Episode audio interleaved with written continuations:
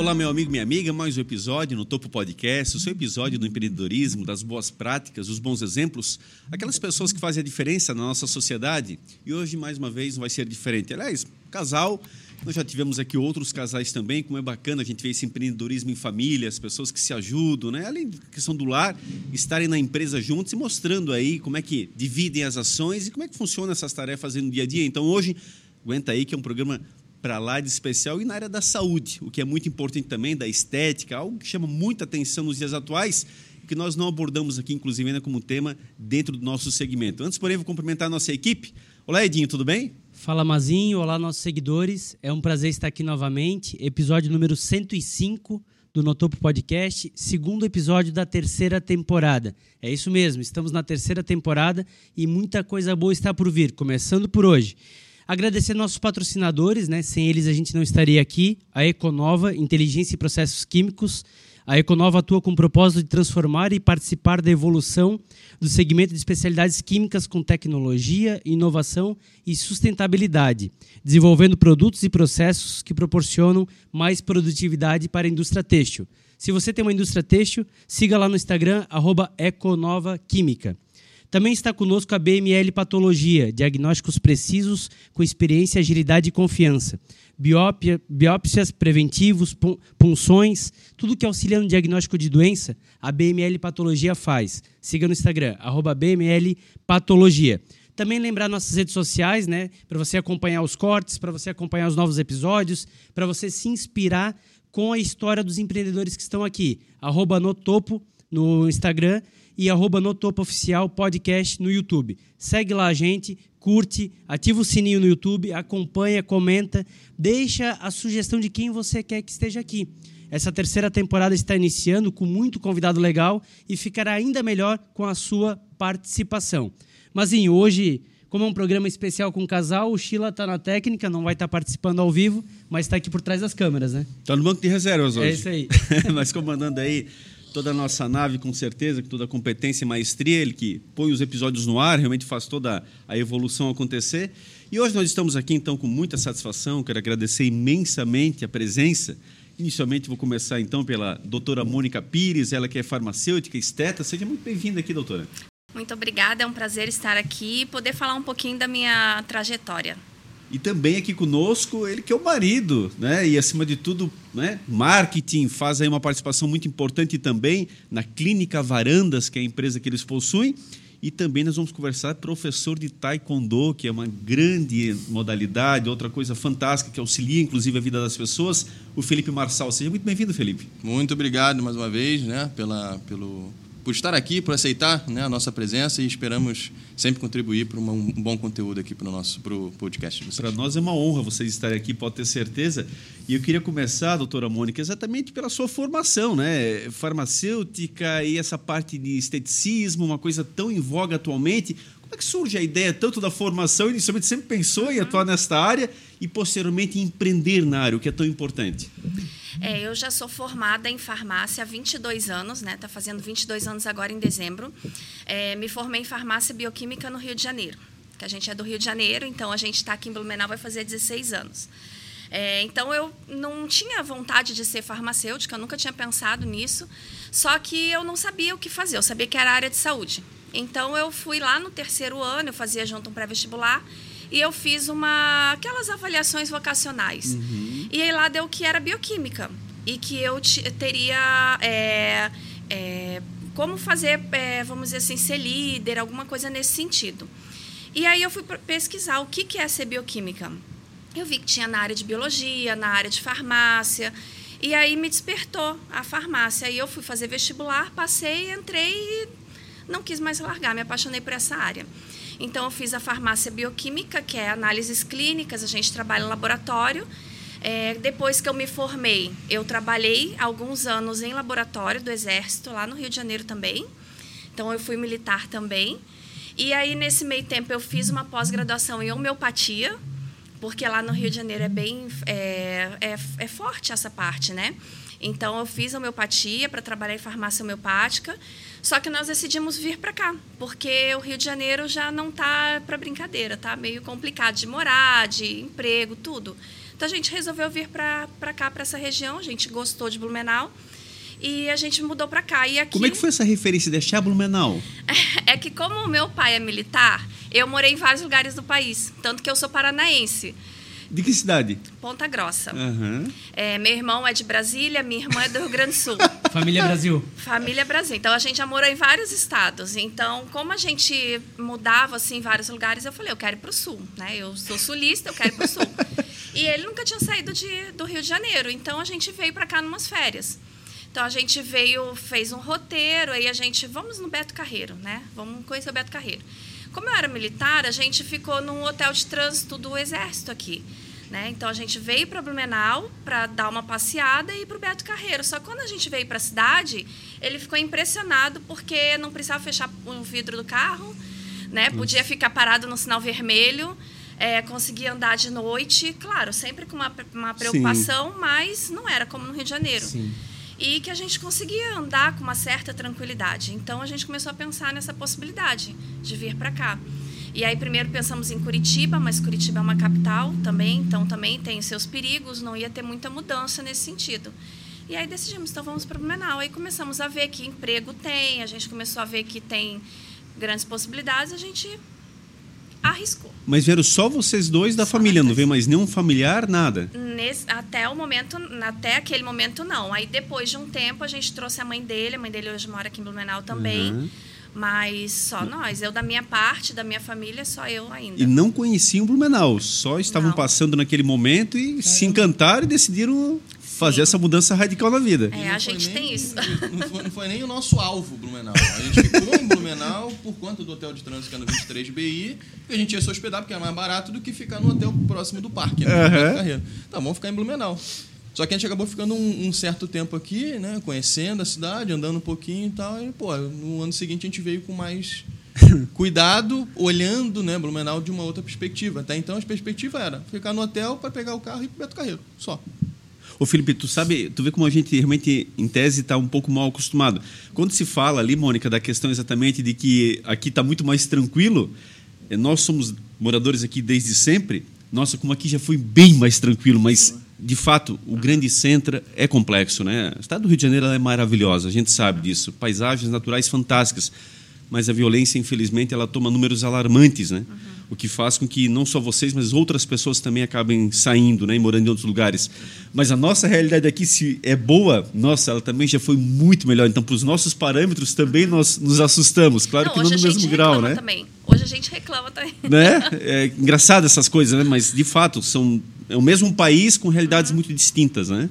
É, a mudança vem, ela vem acontecendo, né, no, no- no decorrer dos anos e tudo. A gente tem que se adaptar, enfim, não tem jeito, né? Mas cara, sabe que o sotaque de vocês está quase inexistente? Assim, eu não imaginaria que vocês são cariocas, é, né, Edinho? Não, não tá É, muito não, caracterizado, né? Eu Já- nunca tive muito, não. É? Porque eu tenho um pouquinho de cada lugar. né? É, vem muito dessa. Mas o Felipe é carioca da gema? Sou, sou carioca. a gente fala muito com o pessoal daqui, acaba puxando um pouquinho, mas depois fala com o pessoal da família de novo, aí acaba trazendo um pouco de volta. Tá, fica meio misturado. 30 segundinhos de polêmica rápida. Vasco. E ai dele se não for Vasco. Felipe. Eu não acompanho muito futebol, mas se eu acompanhasse. O último jogador que eu conhecia, que eu sabia o nome do time do Vasco era o Edmundo, só pra ter uma noção. Pela Já primeira... Faz bastante tempo. Faz o registro desse programa. Pela primeira vez o Flamengo está em desvantagem. É verdade. Ficou 3x2 pro Vasco aqui, tu acredita, Edinho? É Quem mais é Vasco Tem mais aí? da Vascaína. Olha lá. Aí, ó. A Isso aí, e a Mônica convicção. Vasco. Ah, eu gosto de sofrer, gente. Não mexe com a gente. né? É, muito bom. E o meu melhor é que eu tô amparado pelo Taekwondo aqui. Ah, boa. Por dois, porque eu também sou. Aí, ó. Ô, Mônica, e aí como é que começa então o empreendedorismo aqui na cidade? Eu, quando a gente veio para cá, a única opção assim que teria para eu entrar na farmá como farmacêutica seria em farmácia comercial. É uma área que eu nunca fui muito fã porque envolve muita parte de comércio mesmo, né? Você não conseguiria transferir o teu vínculo do, do exército para cá? Não, Não Ou- consegui, porque lá eu era temporária, eu não era Ah, concursada, tá. né? Então até tentei. Eu nas minhas férias eu trouxe a minha farda, fui lá no quartel, me apresentei para o comandante e ele teria que na verdade solicitar essa entrada para eu poder fazer essa entrada aqui. Só que não tinha na época farmacêutico ali, porque num quartel o farmacêutico não tem função, né? A gente precisa num hospital, daí ajudar a parte de laboratório, dispensação, mas num quartel não tem função. Então ele falou que não teria essa necessidade, eu preferi pedir baixa, terminei o tempo antes de dos, dos sete anos que eu teria direito e fi- fiz em cinco anos e, vir pra, e vim para cá, resolvi arriscar. Mas que legal, só abrindo um parênteses, parabéns, viu? Olha, é tão difícil para nossa realidade aqui, principalmente local, ver uma mulher dentro do, do, do exército e toda essa parte. Claro que no Rio realmente tem outras funções, você né, acaba ampliando esse horizonte, mas muito bacana saber isso. É muito difícil entrevistar alguém que né, está nas fileiras do exército, que esteve e sendo do sexo feminino, então. Como avançou isso, que bacana, né? Se nós Sim. pegarmos algumas décadas atrás, é algo que nem se comentava. E olha a- a- né, como hoje você tem uma série de situações a colaborar com a pátria, a poder exatamente né, trazer outras áreas que até então eram inexistentes. E lá vocês possuem um hospital, tem toda uma estrutura diferente, né? Um exército muito bem montado, evidentemente, na sua amplitude máxima. E aqui nós temos nosso glorioso 23BI, mas basicamente fica restrito às atividades de quartel, no caso, né? Exatamente.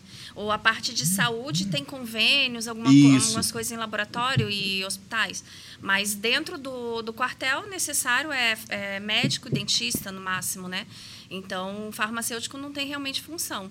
Então, quando a gente resolveu vir para cá, eu precisei trocar minha área. Então, eu fui para farmácia comercial, que apesar de ser uma coisa que eu nunca fui muito fã, mas eu me vi na necessidade de fazer isso. Então, como eu já tinha um certo período de experiência em, como farmacêutica, eu resolvi, vamos lá, vamos ver no que, que dá. E nisso eu fui crescendo nessa área, porque eu trabalhei em umas três ou quatro farmácias, mas a última que eu trabalhei eu fiquei 12 anos. Queres falar os nomes? Fique à vontade, não é que você trabalhou, por exemplo, Eu pessoa entrei identificada. aqui na farmácia Angelone, que foi a que me acolheu. Assim que eu cheguei, em uma semana eu já estava empregada, porque farmacêutica é uma área que precisa muito, o tempo Hoje Elane inteiro. da Velha? Da fonte, Da que Fonte? eu trabalhava, é. Daí eu trabalhei na farmácia ali, fiquei em torno de um ano e meio. Dali eu saí, fui trabalhar numa farmácia em Timbó, uma farmais. Aí eu não aguentava mais ir e voltar todo dia de Timbó. E vocês moravam onde? A gente época? mora no Badenfurt. Ah, o Badenfurt. É, já Aham. moramos lá há 15 anos. Quando chegamos aqui, moramos no Garcia e depois fomos pro Badenfurt. Perfeito. Então era relativamente já estava na beira da BR ali, mas é um trânsito que não dava Uhum. Para ficar pegando. Então eu voltei para cá e fui trabalhar na Santo André, mas eu fiquei só 45 dias porque para mim a logística estava muito complicada. E aí eu fiz a entrevista e entrei na Preço Popular. E nessa eu fiquei por um bom tempo. Então ali eu fui crescendo dentro da, da profissão. Eu de farmacêutica, eu entrei como farmacêutica pivô, que é farmacêutica, só que vai cobrindo férias, atestados, então ia pingando em várias farmácias. Passei para. Aí eu entrei como uma farmacêutica fixa do shopping, na época tinha, antes da pandemia tinha preço popular lá. É, fiquei lá também um ano e meio, mais ou menos. Fiz a seleção para gerente. Aí passei para trainee, que era aquela função de pivô que a gente tinha que ficar, só que daí ficava no lugar de gerente, de férias, atestados e ajudas. E aí eu consegui uma loja fixa para mim. Então comecei na loja fixa da Água Verde, saí, fui para Timbó de novo, fiquei lá quase dois anos em Timbó e aí depois eu peguei a loja da Fortaleza. E daí na Fortaleza eu fiquei mais de seis anos ali. Do CCF? Do CCF, fiquei de gerente mas, ali. Mas a Preço Popular, ela é da onde? A, origina, assim, É. a matriz é em Joinville. Ela é do Catarinense, não? É a mesma Ah. rede da Catarinense. Daí lá em Joinville ainda tem outras é, é, também marcas, né? A Profórmula, daí tem a Quimidrol. Então, tudo da rede, da rede Clamed, que a gente fala, que é a marca, né? A empresa. Então, na Preço Popular, eu tive essa oportunidade de crescer como gerente farmacêutica. Só que eu não sou, não sou acomodada. Então, eu vi que cheguei no gerente e agora, como é que eu vou crescer? Né? Então, acima disso, teria supervisor e gerente regional, mas não era uma coisa que eu queria porque teria que ficar viajando para longe. Né? Então, não era minha, minha opção. Então, eu não conseguia mais crescer e eu já estava ficando um pouco, muito desestimulada, não um pouco, muito. Porque o que, que eu fazia? Eu tinha a gerência da loja, tinha os colaboradores que eu tinha que gerenciar, fazer a gestão administrativa, tinha que fazer orientação farmacêutica no balcão, mas eu não via eu ajudando ninguém, porque a gente ajudava a pessoa doente. Não que não fosse uma boa ajuda e tudo mais, mas eu queria ajudar a pessoa a ter qualidade de vida, a ter saúde, a ter bem-estar.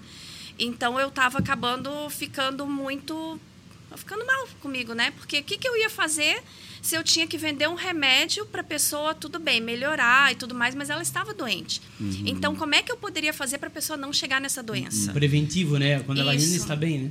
Eu queria Ela continuar bem. isso, eu queria isso, porque o que, que eu estava vendo? Cada vez pessoas mais novas tomando medicamento controlado, cada vez pessoas mais novas com duas, três receitas de pressão, diabetes, colesterol. E aí você fica assim, onde é que a gente está errando? Onde é que a área da saúde está errando? Então eu precisava fazer alguma coisa por, comigo, eu começar para a gente poder dar uma qualidade de vida para a pessoa. E aí eu vi uma área da farmácia, eu não queria sair da área de farmácia, porque eu realmente amo ser farmacêutica, mas eu a única área que eu vi era a área de estética. Então, o meu trabalho na área de estética não é só fazer harmonização facial, colocar uma boca, colocar um pouquinho de preenchimento. É justamente dar qualidade de vida. A pessoa se olha e fala assim: o que, que eu posso melhorar? Né? O que, que eu posso melhorar para me olhar no espelho e ficar feliz? E às vezes essa autoestima melhor, a pessoa acaba ficando né, mais fácil para ela fazer uma atividade física, para ela poder se alimentar direito. Então, nessa área que eu tento trazer para as pessoas para elas se cuidarem. Né? Então, a gente consegue, às vezes, trazer uma qualidade de vida, uma orientação para poder a pessoa é, ter uma qualidade de vida. E a estética não é feita em pessoas doentes, por exemplo. A pessoa chega lá e é fumante, não faz atividade física, ela já tem problemas de saúde. Primeiro nós vamos cuidar dessa parte, vamos fazer reposição de vitamina, mandar para o médico, né?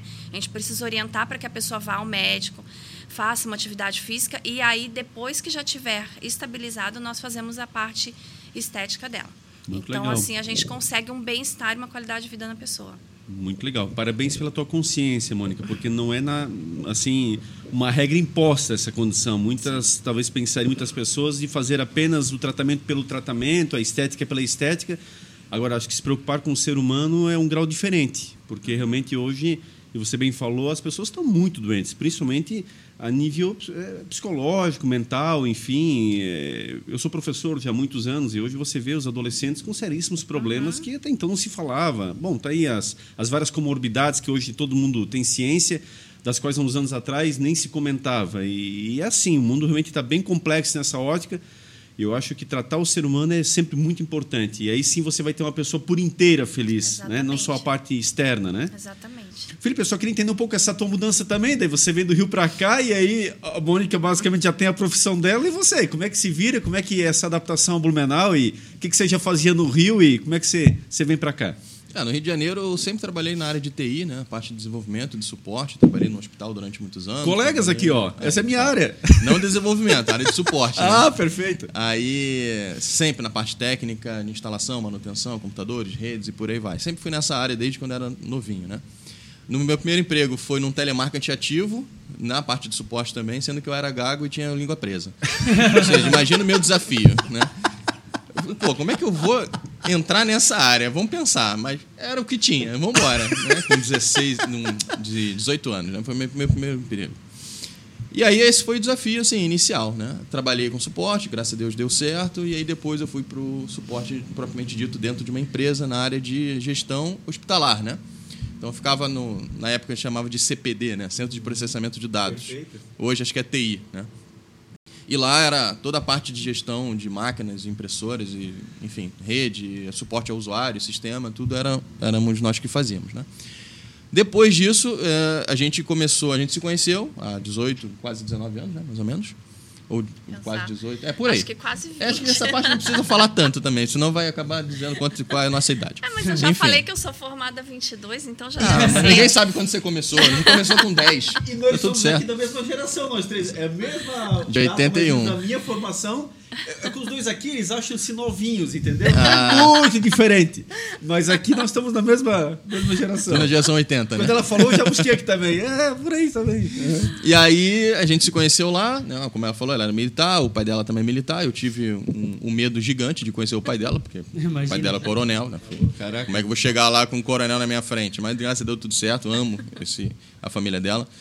E aí a gente decidiu, eu morava com a minha mãe, ela morava com os pais dela, a gente decidiu nos unir, sendo que fora do, do Rio, porque no Rio pra gente não fazia mais Qual que sentido. era a tua região falou. no Rio? Daqui- Vila Isabel. Vila Isabel. Do É. lado, perto do Maracanã, a gente foi muito no Maracanã, né? E tu, Mônica, onde é que você morava?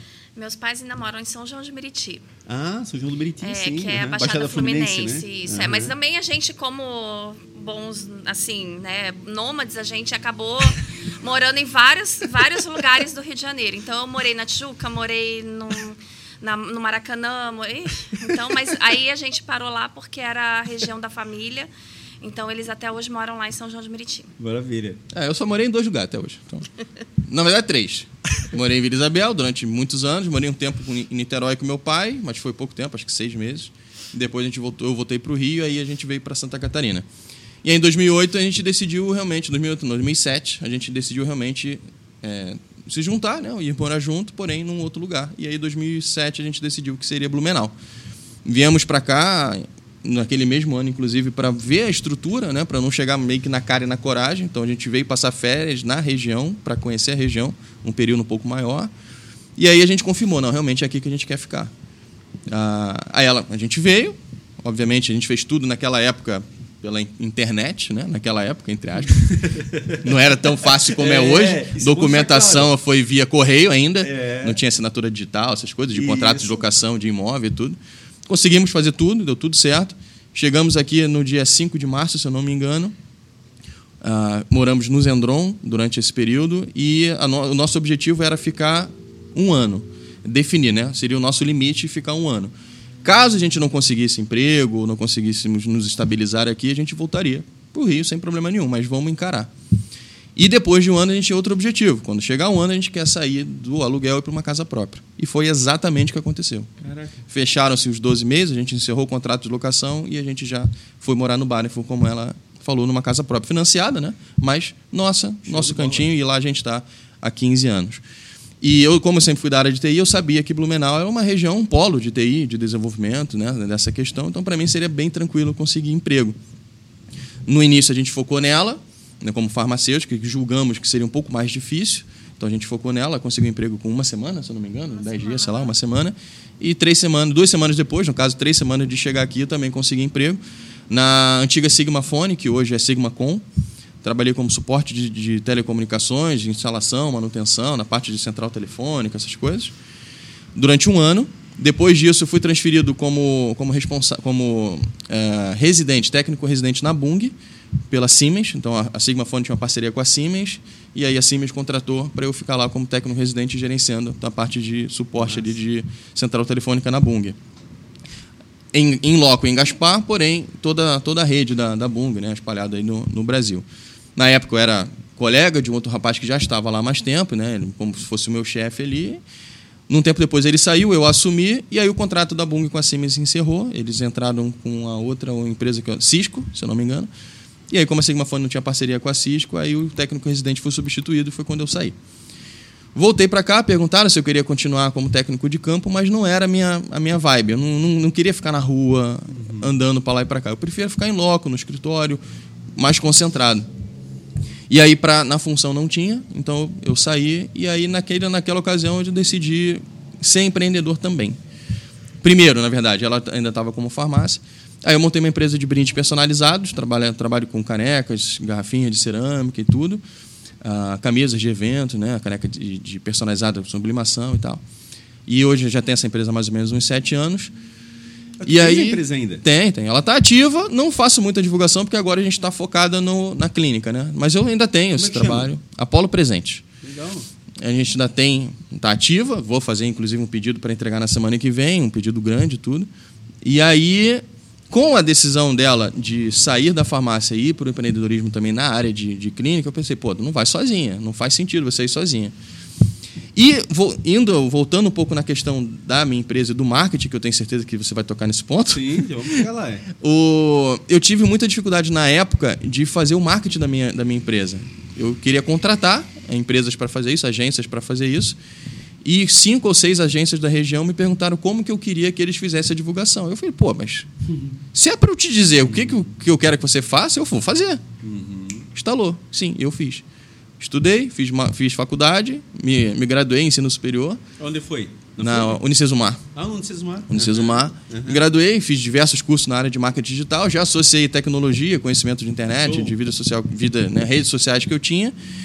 E aí eu me apaixonei por essa área de marketing. Realmente é uma área que para mim faz muito sentido. Né? A gente conversa com a pessoa que realmente precisa do que a gente tem para oferecer. Basicamente isso. A gente não pulveriza informação, né? E aí, como ela decidiu essa questão, nós decidimos, né? ela quis e nós decidimos entrar nessa questão da, da, da estética, né? Aí, pô, beleza, você entra com a parte técnica, eu entro com a parte de administração, de marketing, de rede social, de construção da vida digital. E o, o objetivo dela ficar apenas, entre aspas, com o paciente, na parte técnica propriamente dito. Eu não quero que ela se se tenha essa distração Sim. de ter que se lidar com parte burocrática. Ela focou né? no produto. Focou no, no produto, no serviço, no Perfeito. atendimento. E eu fiquei na parte, no, no back-office ali, no Sim. back-office ali, de- por trás da- das câmeras, né? Ô, Felipe, nós já vamos entrar nessa, nesse tema em si, mas, eh, Sheila, você está prestando atenção aqui na conversa? Qual é a pergunta de um milhão para eles agora? Tu conseguiu captar o que que... Meu Deus, lá vem bomba. O meu garoto aqui, Sempre, sempre pega a gente com essa. o meu, o meu garotinho aqui, Não sei. olha só. Meu caçula, meu caçula. É, um casal jovem, cheio de sonhos, sai do Rio de Janeiro, vem para Blumenau, sem família, querendo realmente novos horizontes, vencer na vida, botar as suas profissões à prova em 2007. E aí, basicamente, um ano depois, Ah. vocês vivenciam a maior tragédia da história deste município e do estado de Santa Catarina. Uma das maiores do Brasil, que é um divisor de águas na nossa história, que é 2008, a tragédia que acontece em novembro. Eu não ia acertar nunca. É, pode dizer que não era nascida, vem com a, vem com a história. Eu não sei que não tinha contexto, mas a Como que não é boa. tinha? Não, não, é tipo... Imagina, ele, olha, eles ainda Cara, colocaram. ele tá falando de marketing, não sei o que. Você, pô, a pergunta vai vir, tá, é, é, vai montar uma agência, vai... Ah, não, não, é muito mais importante porque assim, ó, eles iam ficar um ano inclusive aqui. Aí calcula, tudo isso pode ter contribuído como é que vocês permaneceram, ou seja, o planejamento de vocês mesmo era para um ano apenas na cidade. Roda um pouquinho mais de um ano acontece exatamente esse episódio que devastou a todos, não só eh, talvez diretamente porque muita gente realmente conseguiu se salvar, mas foi uma Mas uma já que- comprado a casa daí? uma questão trágica, pois é, mas a questão sentimental, de dificuldade, o município literalmente parou, a- o estado literalmente parou, a região literalmente ficou em, em estado de calamidade total, o exército veio para cá, eh, o Jornal Nacional, pela primeira vez na história, foi transmitido de uma, de uma cidade que não Rio de Janeiro, foi da prefeitura de Blumenau, o maior programa jornalístico do país. E aí, como é que vocês perceberam tudo isso e o que que eh, impactou para vocês essa questão de ficar ou sair? Como é que foi? Chegaram a conversar sobre isso? Sim, é, na verdade a Dinha até matou a charada, né? a gente, é que a gente decidiu, a gente decidiu vir para Blumenau em 2007, em 2007, mas a gente chegou em 2008. Bem no ano da tragédia, Bem então. no ano, é. Em março de 2008. Nossa. A tragédia, se não me engano, foi em novembro. É, né? Sendo que a gente já tinha comprado a casa. Só que a gente morava ainda lá na Zendron. Mas a gente um dos viu lugares mais. perrengue. Mais atingidos. mais Mais atingido. A A gente gente, via o morro na nossa da, frente é, a gente assim. já da janela do, do nosso apartamento, a gente via o pessoal correndo com as sacolas na cabeça e o morro despencando. Lá a foto emblemática do morro que despenca Aham. e forma a cruz. Isso, Que exatamente. repercutiu no Brasil a inteiro, gente via essa cura da nossa janela. Olha só. É, realmente é, é incrível, assim. E como, como todo brasileiro, a gente não desiste nunca, né? Vamos embora. E naquele ano tiveram duas tragédias, né? A primeira, do, obviamente, do, do, de Blumenau, 2008, aquela, né? O morro deslizando. E o Beto Carreiro também, que faleceu naquela, naquele mesmo ano. Sim, foi a, gente até, a gente até comenta, pô, a gente já chegou em Santa Catarina tacando terror, né? A gente já, coitado, o Beto Carreiro já se foi e veio a tragédia de 2008. Mas não, acho que acredito, aquilo, na verdade, foi mais uma confirmação pra gente de que a gente queria estar ali. Porque problema toda cidade tem, todo mundo tem. Teve um, acho que teve uma, uma, uma resiliência muito grande da população daqui, de ajudas externas também que, que vieram para contribuir, né, com a Mas recuperação da imaginamos cidade. passar por uma situação dessa, né? Eu fui tranquilo, para ser É? bem sincero, né? Eu fui bem tranquilo. As pessoas de fora da- das- da- dos meus familiares, principalmente meu pai, minha mãe, Muito assustados, né? eles sim. Eles Poxa, como é que que a gente vocês estão aí é. passando Ah, por isso? Aí sim. Mas a gente aqui no meio, né, do, no olho do furacão aqui, pra gente foi, foi bem a gente só tranquilo. teve certeza de uma coisa, que onde a gente comprou a casa foi excelente, porque lá não pega enchente, lá não pega deslizamento, lá não pega nada, porque é totalmente é assim mais para cima, né, Uhum. um nível acima, então não consegue, não faz nada. Então a gente teve certeza que lá estava perfeito o lugar para a gente morar. Próximo É da do Remer. outro lado, é.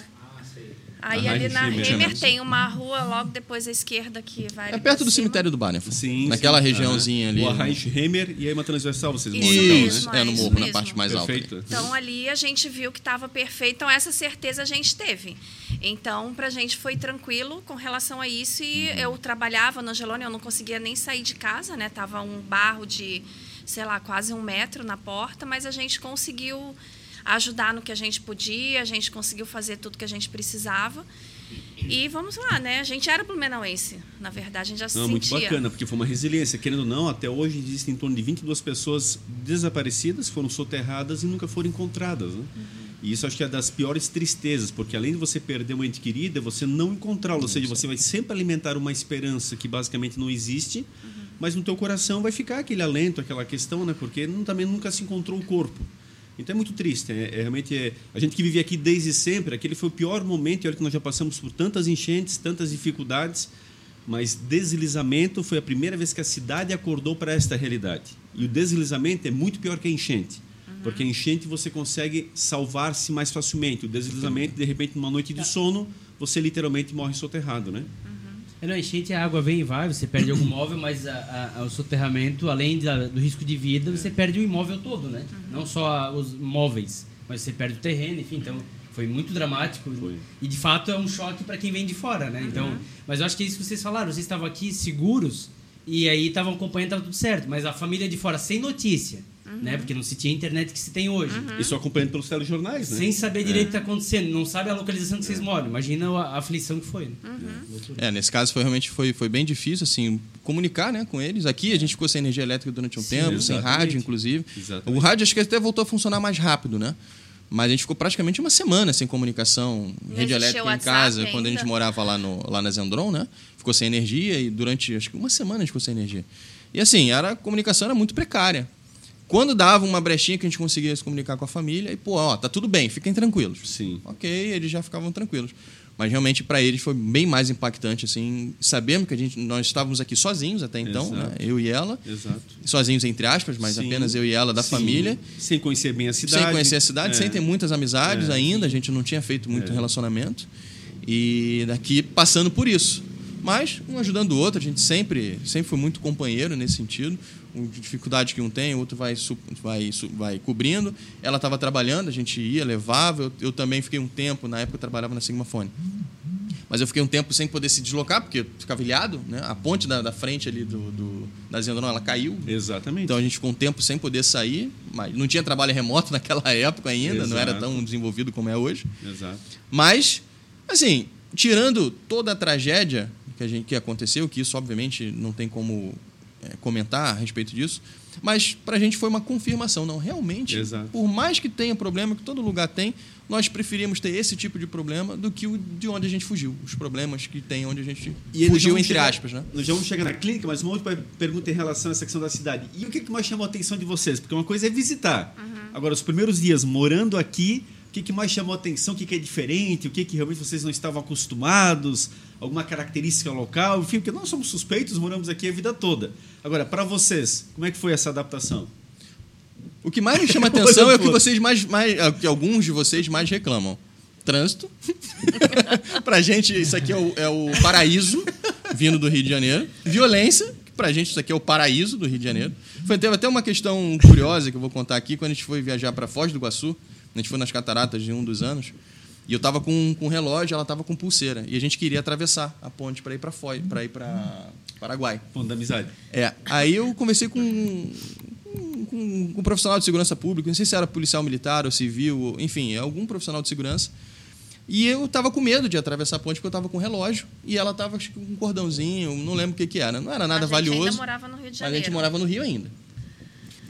Só que aí ele entendeu meu sotaque e perguntou se é de onde. Eu falei, cara, eu sou do Rio. Ah, então você pode ir do jeito que você quiser pra lá, vai tranquilo. Tá tudo bem. Aí Pô, legal, né? Obrigado, né? Pela parte que me toca, enfim. Esse E é aí- do Blumenau. Não, Blumenau cuida, tira o É, não, é, não. Aí a gente tem que tomar um pouco mais de cuidado, que a realidade é outra. Mas do Rio, não, pode ir. Pode, pode ir com a carteira na mão, assim, tá tudo certo. Meu irmão, chega lá e tu disse que tu é do Rio Fala que é do Rio, fala que conhece a figura lá, trabalha na firma, tá tudo bem. Mas aí, o que chamou atenção no meu caso, de repente no caso dela vai ser diferente, foi um, realmente uma cena muito icônica para mim. Que a gente estava voltando do Beto Carreiro, se eu não me engano, por volta de 10 horas da noite, 10 e meia da noite, e eu vi um militar fardado andando na rua, sozinho, de moto. Isso para mim Pô, mas por que, é tão estranho? Porque militar no Rio esconde a farda. Né, ainda naquela época. Hoje eu não sei como é que tá, mas no modo naquela É um época. pouquinho pior hoje. Ele. Ainda mais É, sozinho, tá né? pior. É. sozinho. E aí eu, não é possível. E aí, pouco tempo Caraca. depois, coisa de, sei lá, 150 metros depois, eu vi uma menina de, sei lá, 18, 19 anos andando na rua, provavelmente indo pra uma festa, saindo, enfim, não quero pré-julgar, claro. Sim. Sozinha, andando na rua, 11 horas da noite.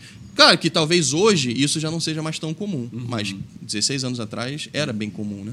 Eu falei, pô, quero morar aqui, cara. E isso realmente foi o que chamou a atenção. E pra mim, foram dois motivos. Né? Poder fazer o que quiser. Andar com o vidro do carro aberto, como ela comentou também. Mas a primeira coisa que eu fiz na nossa casa quando a gente comprou foi fazer o quê? Botar câmera. Coisa que a gente nem minha- pensa. Isso a minha- a minha cabeça, tá falando. Nem pensa sobre isso, coisa que você está falando. Pô, o militar andando na rua. E aí? É, Até pensei, normal, pô, né? será que ele saiu de uma, de uma festa fantasia? Eu fiquei, eu fiquei tentando justificar isso, mas não Caraca. era É justificável. porque ele né? estava Aí- acostumado tava com a minha realidade. Sim. Que eu a gente, quando sai do local de trabalho, a gente tem que tirar farda, é recomendado. A gente tira, na verdade é obrigatório, não pode andar de farda. E eu escondi embaixo do banco traseiro. Não era embaixo assim, eu levantava o banco para colocar ali dentro, porque se por acaso parasse na rua com Ia tivesse assaltante, eles matam. Caraca. Eu, eu sei de alguns casos de lá de militares que trabalhavam comigo, que paravam e eles acharam a carteirinha de identificação, a identidade militar e morreram. Tá. Então a gente escondia. Então por isso é que foi tão impactante para ele. Eu já sabia que existia porque meu pai sempre militar e eu sempre via ele na rua em outras cidades. No Rio de Janeiro não dava. Né? Então a gente, pra gente era uma realidade diferente, mas eu sabia dessa realidade que existia. E eu não queria mais ficar naquela Sim. naquilo lá. Então para mim era uma eu queria voltar para uma para um lugar mais tranquilo. Apesar que hoje em dia a gente anda na rua, eu ando de bolsa, eu ando com a bolsa Sim, segurando. Perfeito, dá pra bobear. Eu não. ando com o celular na mão, olhando o celular. Eu Uhum. já saio na rua, já boto. Porque a gente tem alguns hábitos de lá, porque a gente não vai dar mole, Sim, né? lógico. Mas a gente sabe que é tranquilo. Mas o que mais chamou atenção pra ti, então, em especial? Na verdade, era o ambiente, assim, é uma cidade bonita, então eu queria retornar a um local que era mais tranquilo.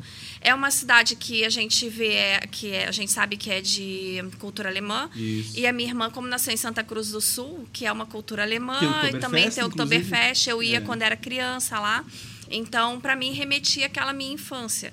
Então, para mim, foi assim: é, eu me via né, em uma cidade que eu gostava, por causa da tranquilidade, de certa forma, em comparação com o que a gente tinha, e ele gostou por todas essas outras situações e casou da gente gostar daqui. Então, a gente.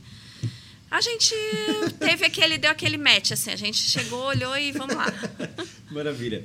Vamos para a clínica então. Como é que chega essa questão da clínica então? Como é que surge essa iniciativa? De, já de início vocês empreenderam juntos? Já começaram juntos? Ou um foi primeiro, outro depois? Como é que foi essa questão da clínica Varandas?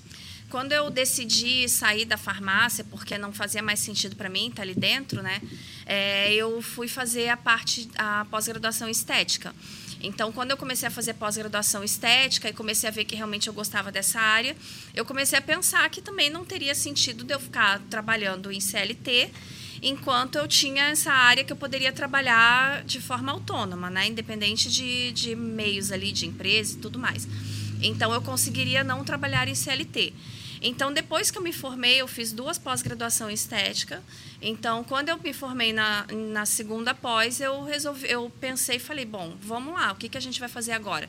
Vou continuar com CLT e alguns horários para fazer atendimento ou eu vou já arriscar? E como a gente gosta de arriscar, né, porque a gente não fica acomodado na, naquele mesmo lugar, então vamos lá. Então, eu larguei, pedi demissão da farmácia e comecei a fazer é, divulgação, tudo mais. Ele sempre orientando como a gente podia fazer divulgação para poder entrar nessa área.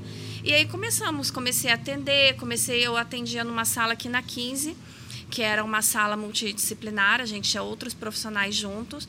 E aí nós, eu comecei a fazer alguns tipos de procedimento para poder ir conquistando clientes e tudo mais, até que ah, outras profissionais da mesma, do mesmo espaço tiveram que sair, quiseram abrir outro espaço, não ficava mais sustentável duas pessoas só ficar lá naquele espaço, né? Por causa por conta de valores. Então a gente se viu na necessidade de procurar outro espaço. Nisso surgiu a oportunidade da gente ir para onde a gente está hoje, que é uma sala grande, é num centro clínico, então a gente consegue é, atender com muito mais qualidade o paciente, dele se sentir acolhido, dele chegar lá e ver que é o momento dele. Então a gente consegue fazer todo esse tipo de atendimento. Então nós começamos a sempre juntos, né? Ele sempre estava ali comigo, então sempre eu fazendo a parte técnica, vendo o que eu podia fazer e ele me orientando como eu podia fazer essa divulgação, como eu podia mostrar. Eu sempre dava orientação, olha, eu quero demonstrar isso e ele me fala como que eu tenho que fazer essa divulgação para a pessoa entender o que eu quero, o que eu quero passar. Então a gente sempre foi juntos dessa forma. Entendi. Então desde o começo vocês já começaram a empreender juntos. Ninguém estava em atividade paralela. Não, nesse momento não. Ele com a empresa dele ainda, mas não tinha ninguém. Já estava empreendendo, né? Isso, ninguém contratado assim que precisasse ficar um tempo fora, né, para poder enquanto o outro estava sozinho. A gente conseguia fazer juntos essa essa situação assim. Agora, antes de entrar nas atividades ali, Edinha, na sequência, olha só, Mônica Pires e Felipe Marçal. E aí a clínica é Varandas. Me parece que tem alguma coisa muito afetiva aí nesse meio para surgir esse Varandas aí. Uhum. O que, que acontece? Por que, que chama Varandas? É o nome de guerra do meu pai, né, que ele é José Varandas Pires, então quando ele era, quando ele estava nativo de militar, o nome de, dele de guerra é Varandas. Só que como é o nome do meio dele, nenhum dos filhos teve Varandas. Só que a gente sempre quis ter o Varandas. então eu, eu falava, ah, eu não vou mudar porque eu não vou tirar o nome da minha mãe, obviamente, né? Nunca faria isso. Então, o que, que eu vou fazer? E quando surgiu a oportunidade, eu falei para ele: que nome eu vou colocar na clínica? Ele, é, você não sempre quis ser Varandas, então bota Varandas. E aí surgiu isso. Então ficou, a gente quis fazer uma homenagem em vida, porque, né, geralmente depois que a pessoa morre é, é que a gente é que faz. Então a gente quis fazer em vida e a gente colocou lá e assim vai ficar. Então. E como é que foi o recebimento? Fora do ah, daí todo mundo ficou feliz, a família toda por parte dele, que tem o Varandas também, daí todo mundo gostou, então foi bem recebido também. Ficaram orgulhosos. Sim, aham. Uh -huh. E não rolou um ciúme dos irmãos que daí não tem Varandas? Ah, e eles, aí ah, eles, eles façam alguma atrás. coisa. Eles têm uma varanda deles. Ah, um tem um escritório, outro tem uma clínica veterinária. Bota o nome lá, pô. Ah, a gente Eu já ideia. arrumei o meu A gente já deu Varandas. ideia. Vai fazer quem quiser. Hoje é o seguinte, eles que lutem, né? É Eles isso que aí. lutem, ó. Já não vai dar o nome? Gente bota, então. Vamos para as perguntas da audiência. A gente abriu uma caixinha de perguntas. É, Inclusive, esse quadro está à disposição para você que queira nos patrocinar. É, vieram várias perguntas. O Sheila selecionou ali duas. É, a Mayara Pereira pergunta: Existem mitos populares sobre tratamentos estéticos? Qual é o maior equívoco que você gostaria de esclarecer? Vamos, vamos lá, vamos por partes. Talvez o que mais seja falado, não um equívoco, mas o que mais seja falado é que o Botox é, serve para tudo, por exemplo. Ah, eu quero aumentar a boca e coloca Botox. Né? Quero fazer uma harmonização facial só com Botox. E não é dessa forma. Cada procedimento tem uma finalidade, a gente tem que sempre fazer uma avaliação, explicar bem certinho para que, que serve cada procedimento. E nem sempre que a pessoa quer aquele procedimento, ah, eu quero fazer Botox, é o mais indicado para ela. Então, lá É que ela na- ouve por aí que é o Botox, mas às vezes não é o isso. Botox, é Às isso? vezes não é o Botox. E às vezes até pode ser o seguinte: eu recebo muita gente que assim, ah, eu tenho bastante rugas e eu quero fazer Botox. Só que às vezes não é aquele momento ideal. A gente precisa preparar a pele. Então, isso é um dos mitos também que qualquer um pode fazer o Botox. Poder fazer, pode. Agora, se vai durar um mês, se vai o durar dois que meses. isso vai ter, né? Exatamente. Então, o que, que eu, como eu quero qualidade de vida, bem-estar e que a pessoa se sinta bem, eu não quero fazer a pessoa gastar um dinheiro, chegar lá, gastar um dinheiro e daqui a dois meses já não tenha mais daquele produto. Então, nós vamos fazer um tratamento. O que, que a gente vai fazer? Vamos fazer um planejamento, nós vamos fazer uma hidratação da pele, vamos preparar a pele da pessoa para que ela tenha aquela qualidade para a gente aplicar aquele produto. Então, um dos mitos, talvez seja isso, é achar que o Botox serve para tudo e para todos, e não é bem assim. Né? Inclusive, às vezes a pessoa tem Covid ou teve Covid e, ou tomou vacina, em menos de 30 dias ela também não pode fazer aplicação, porque não vai fazer o efeito. Então, tem várias coisas, não é em qualquer momento, para qualquer pessoa, em qualquer situação. Né? Então, o Botox é o que a gente mais escuta na harmonização, né? que é o, o nome mais famoso, mas a gente tem que ter cuidado e toda vez que a pessoa for procurar o Botox, não é porque ela paga o profissional é que vai dar certo. Mas isso quer dizer, é duro você, e óbvio, é, você é transparente de falar isso pra pessoa, mas às vezes a pessoa não quer aceitar, né? Porque ela Às quer chegar e quer quer aceitar, fazer. exatamente. E aí ela vai em outro lugar que vai aplicar e depois vai se frustrar, né? Vai. E aí vai do profissional. Eu prefiro que a pessoa não faça comigo Sim. se ela bater o pé, porque eu posso ter problemas, porque a pessoa não vai ter o efeito que ela quer.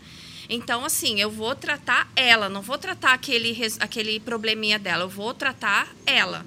Então, se o problema que ela quer, né, tratar, alguma coisa assim, é uma ruga, então vamos ver se realmente é mais adaptado para ela. Perfeito. Se for mais adaptado, o que a gente vai fazer? Mas às vezes não pode ser aquele momento, né? Pode não ser aquele momento. Então a gente precisa primeiro fazer uma preparação, primeiro a gente precisa estruturar para poder fazer aquilo. Então, o cuidado que a gente tem que ter é que a gente ache que o botox serve para todo mundo a qualquer momento. É, tem mim, duas, duas situações que eu, que, eu, que eu gosto de lidar, né? E a gente trabalha muito em conjunto com isso, eu na minha área, ela na área dela, em casa, inclusive. Claro. Que é. Tem pessoas que querem atender o cliente. A gente. Eu, eu penso que eu não vou atender o cliente, assim, entender o cliente. Porque às vezes o, o cliente acha uma coisa, vem com uma predisposição, vem com uma pré-informação ou com um anúncio é, sensacionalista que viu na internet. E aí ele busca uma solução que de fato não é para ele. E com a, com a avaliação que a, a Mônica faz, ela vai filtrando isso. Pô, realmente, será que é, é o Botox que você quer? Talvez é o Botox que você acha que quer. Mas qual que é o teu objetivo? Ah, não, meu objetivo é hidratar a pele. Botox não vai fazer isso. Né? E também Botox é uma marca, né? A, a, a, a substância é a toxina botulínica, né? É, tipo o catupiry, né? Que É, chama... Isso, exatamente. então, a gente está falando de Botox aqui porque é uma marca, porque é uma Sim, marca sim. comercial e é o que chamou atenção e talvez, não sei se foi a pioneira, enfim, né, eu não, não, não sei dizer com relação a isso. Mas o importante é a gente entender isso, é saber o que, que o paciente quer, qual é a dor que ele quer, que, ela, que ele quer solucionar e aí, com a expertise dela, ela vai ver, não, isso aqui é um, é um procedimento que é até mais barato, mas vai te dar um resultado muito melhor do que você pagar um dinheiro e não dar resultado. Isso traz insatisfação para ela, se ela fizesse isso, Sim, sim. frustração para o paciente e isso vai contra a nossa índole. E o marketing negativo que daí vão dizer, ah, não, não funciona. Mas, poxa, Exatamente. conseguiu a- o e hoje você tem muito isso. Hoje a gente quebra paradigmas e é o que a gente força, entre aspas, na, na clínica, é mostrar para o paciente que o paciente precisa ter uma orientação profissional e precisa saber o que está sendo feito nele. Hoje, em algumas clínicas, o paciente é avaliado por uma pessoa, outra pessoa faz o procedimento, outra pessoa cobra e vai embora. Fica naquele ciclo, naquela coisa cíclica. É uma avaliação que normalmente dura 15 minutos. A dela dura duas horas. Então, ela analisa realmente o que o paciente quer, vê qual que é a opção, né, qual que é a dor, oferece as formas que ela julga interessante e o paciente vai decidir. Sim. Dentro do orçamento, dentro das possibilidades, dentro da condição, dentro da saúde que ele está naquele momento. Por quê?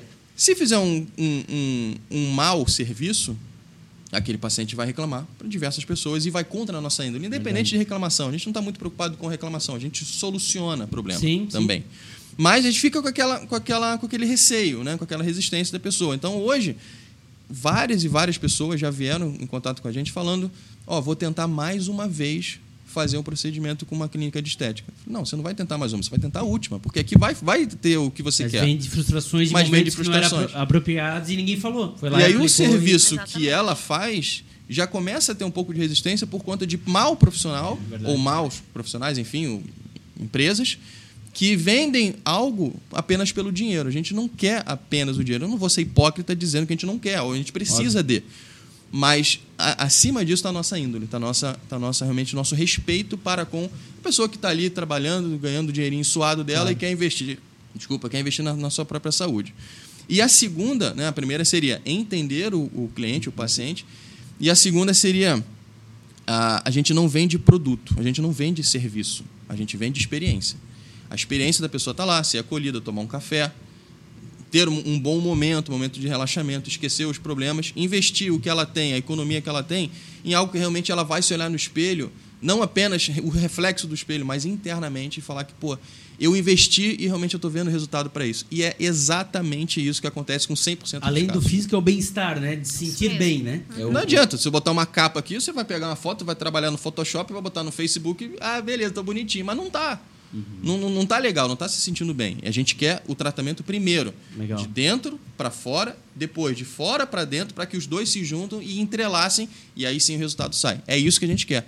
A gente não quer o paciente que entra um dia, vai embora e nunca mais volta. A gente quer a pessoa que vai lá, que gera confiança nela, Sim. que ela consiga conquistar essa confiança. Eu digo ela porque ela que é a pessoa que faz o procedimento propriamente Claro. dito e que sinta confiança e fala, pô, ó, não, pô, a doutora Mônica realmente pô, me explicou tudo, ela explica tudo, anota o número de série, anota o número de lote, anota qual a substância, informa qual a substância, faz uma anamnese absurda para saber se a pessoa tem alguma predisposição, alguma alergia, alguma, alguma condição que impossibilite o tratamento, porque é uma responsabilidade que ela tem, né, como pessoa, não apenas como profissional, mas como pessoa também. E a gente sente isso na obrigação. E, a, e todo mundo, não vou dizer 100%, porque também seria um exagero. A maioria das pessoas que vai lá fala assim: Nossa, eu não sabia que tinha tanta coisa assim que a gente precisava analisar para fazer um botox. Sim, botox é ali, né? A toxina botulínica, enfim. É, é, um, é o teu objetivo? Sim, mas talvez é o momento? Talvez não. Vamos fazer uma coisa antes primeiro, que seja mais barato, mas que vai ser realmente resultado para que Sim. o que, o que você queira investir realmente dê resultado para você e você volte com confiança, sabendo que se você tiver alguma dificuldade, alguma dúvida, algum problema, a gente vai solucionar, vai ajudar e vai dar as opções. Muito bom. E a outra pergunta que o Sheila selecionou foi da Fernanda Boeing, que pergunta o seguinte: Qual foi o caso mais inspirador de transformação que você testemunhou em sua clínica? Tem uma paciente minha que ela veio de outro profissional, tendo feito botox.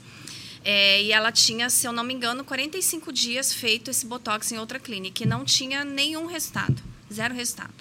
E ela estava bem chateada porque realmente é, ela tinha pagado para fazer aquele botox e não tinha pegado. E quando ela foi na clínica, porque o botox a gente faz num dia e 15 dias depois a gente tem que fazer um retorno, se precisar fazer ajuste de pontos, às vezes coloca um pontinho, a musculatura ativa mais de um lado do que do outro, a gente precisa fazer pontinho do outro lado, mas é nem sempre acontece isso. Geralmente é bem tranquilo, não precisa desse ajuste. Mas, enfim, ela foi, é, ela tinha ido na outra clínica, outra clínica fez o retorno. Quando chegou no retorno, que não tinha pegado nada, ela reclamou, né? Ela falou: olha, não tive resultado. E aí a profissional falou que ela não teve resultado porque a pele dela estava muito ressecada, que não tinha que ter feito botox.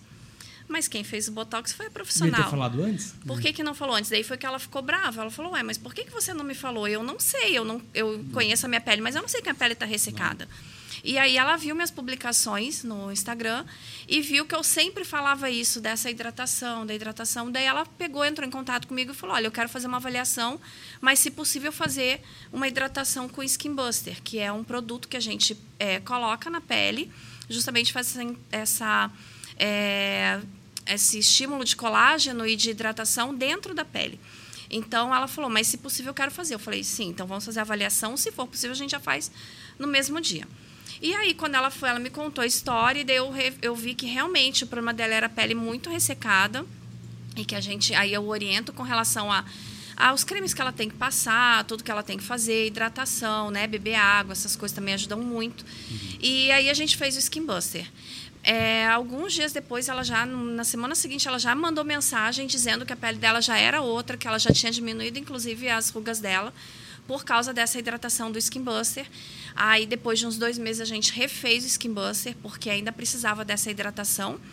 E aí já estava metade, assim, da, da parte de rugas, né? Porque tem as rugas assim, estáticas, que são aquelas que já ficam marcadas, mas aquelas que são dinâmicas, que só aparecem quando a gente faz a movimentação muscular, aí já tinham é, se hidratado bastante.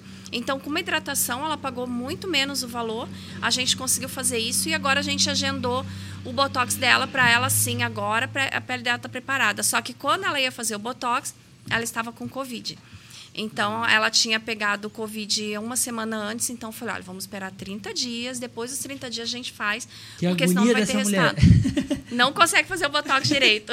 Mas, assim, foi uma transformação, porque, pra, não no caso sim, visual para gente, mas eu digo para ela, porque se eu foco na qualidade de vida e no bem-estar, para ela foi uma ela outra... Ela poderia ter passado em 10 clínicas fazendo Botox que não pegaria, não pegaria. e ela continuaria se frustrando cada vez mais, né? Isso, e eu perguntei para ela, qual foi a toxina que você fez? Qual foi a marca, porque tem números.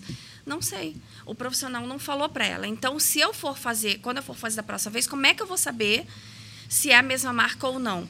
Porque a pessoa não informou para ela, não fez um termo que era que entregava para ela dizendo qual era o tipo de toxina. Então, isso é importante. O cliente ele tem que saber o que, que ele está é, sendo injetado nele. Uhum. Como é que ele sai dali e não, sai, não sabe qual o produto, não sabe o número de série, por acaso, né, o número do lote. Se por acaso der algum problema, uhum. que foi contaminação do produto, como é que a gente vai poder rastrear? Uhum. Né? Então a gente precisa ter todas as informações, o cliente tem esse direito e o profissional tem o dever de passar. Então a maior transformação não foi nem visual, mas foi é, de dentro para fora, né? Foi do paciente mesmo. Um paradigma, né? Muito Doutora, é, a gente na sequência quer entrar já nos procedimentos que a clínica faz, mas pegando o gancho do Botox, eu uhum. vejo que as pessoas falam com muita frequência sobre o Botox, é motivo de tudo que é conversa. Uhum. Mas acho que na prática pouca gente sabe. Nós mesmos não somos da área da saúde, somos leigos. O que, que é o Botox em si? A gente já entendeu que é a marca, que acaba não sendo o procedimento em si, mas é, vamos lá, para deixar bem didaticamente para as pessoas entenderem, uhum. então, um exemplo bem claro da aplicação dele e da transformação que ele pode realizar. Uhum. O Botox é uma marca de toxina botulínica. A toxina botulínica ela é uma toxina vinda de bactérias, né?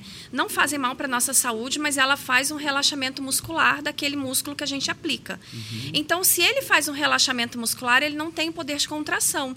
E as nossas rugas, as nossas movimentações, a gente aparece quando a gente faz contração. É só a gente gente vê quando a gente está na academia e faz o bíceps, quando a gente contrai o bíceps é que aparece aquela, aquele formato do bíceps. Então é mais ou menos isso no nosso rosto. A gente, quando faz a contração, que a gente eleva a sobrancelha ou sorri, que isso aparece. Isso é chamado pé de galinha, pé de galinha. olhos. Isso. Isso daqui é uma movimentação, uma contração dessa musculatura. Então a gente aplicando aqui, a gente vai relaxar. Você vai fazer um movimento, mas o músculo vai estar relaxado. Você não fica aquela. Antigamente tinha uma teoria que ficava, né? Ah, vou ficar congelado.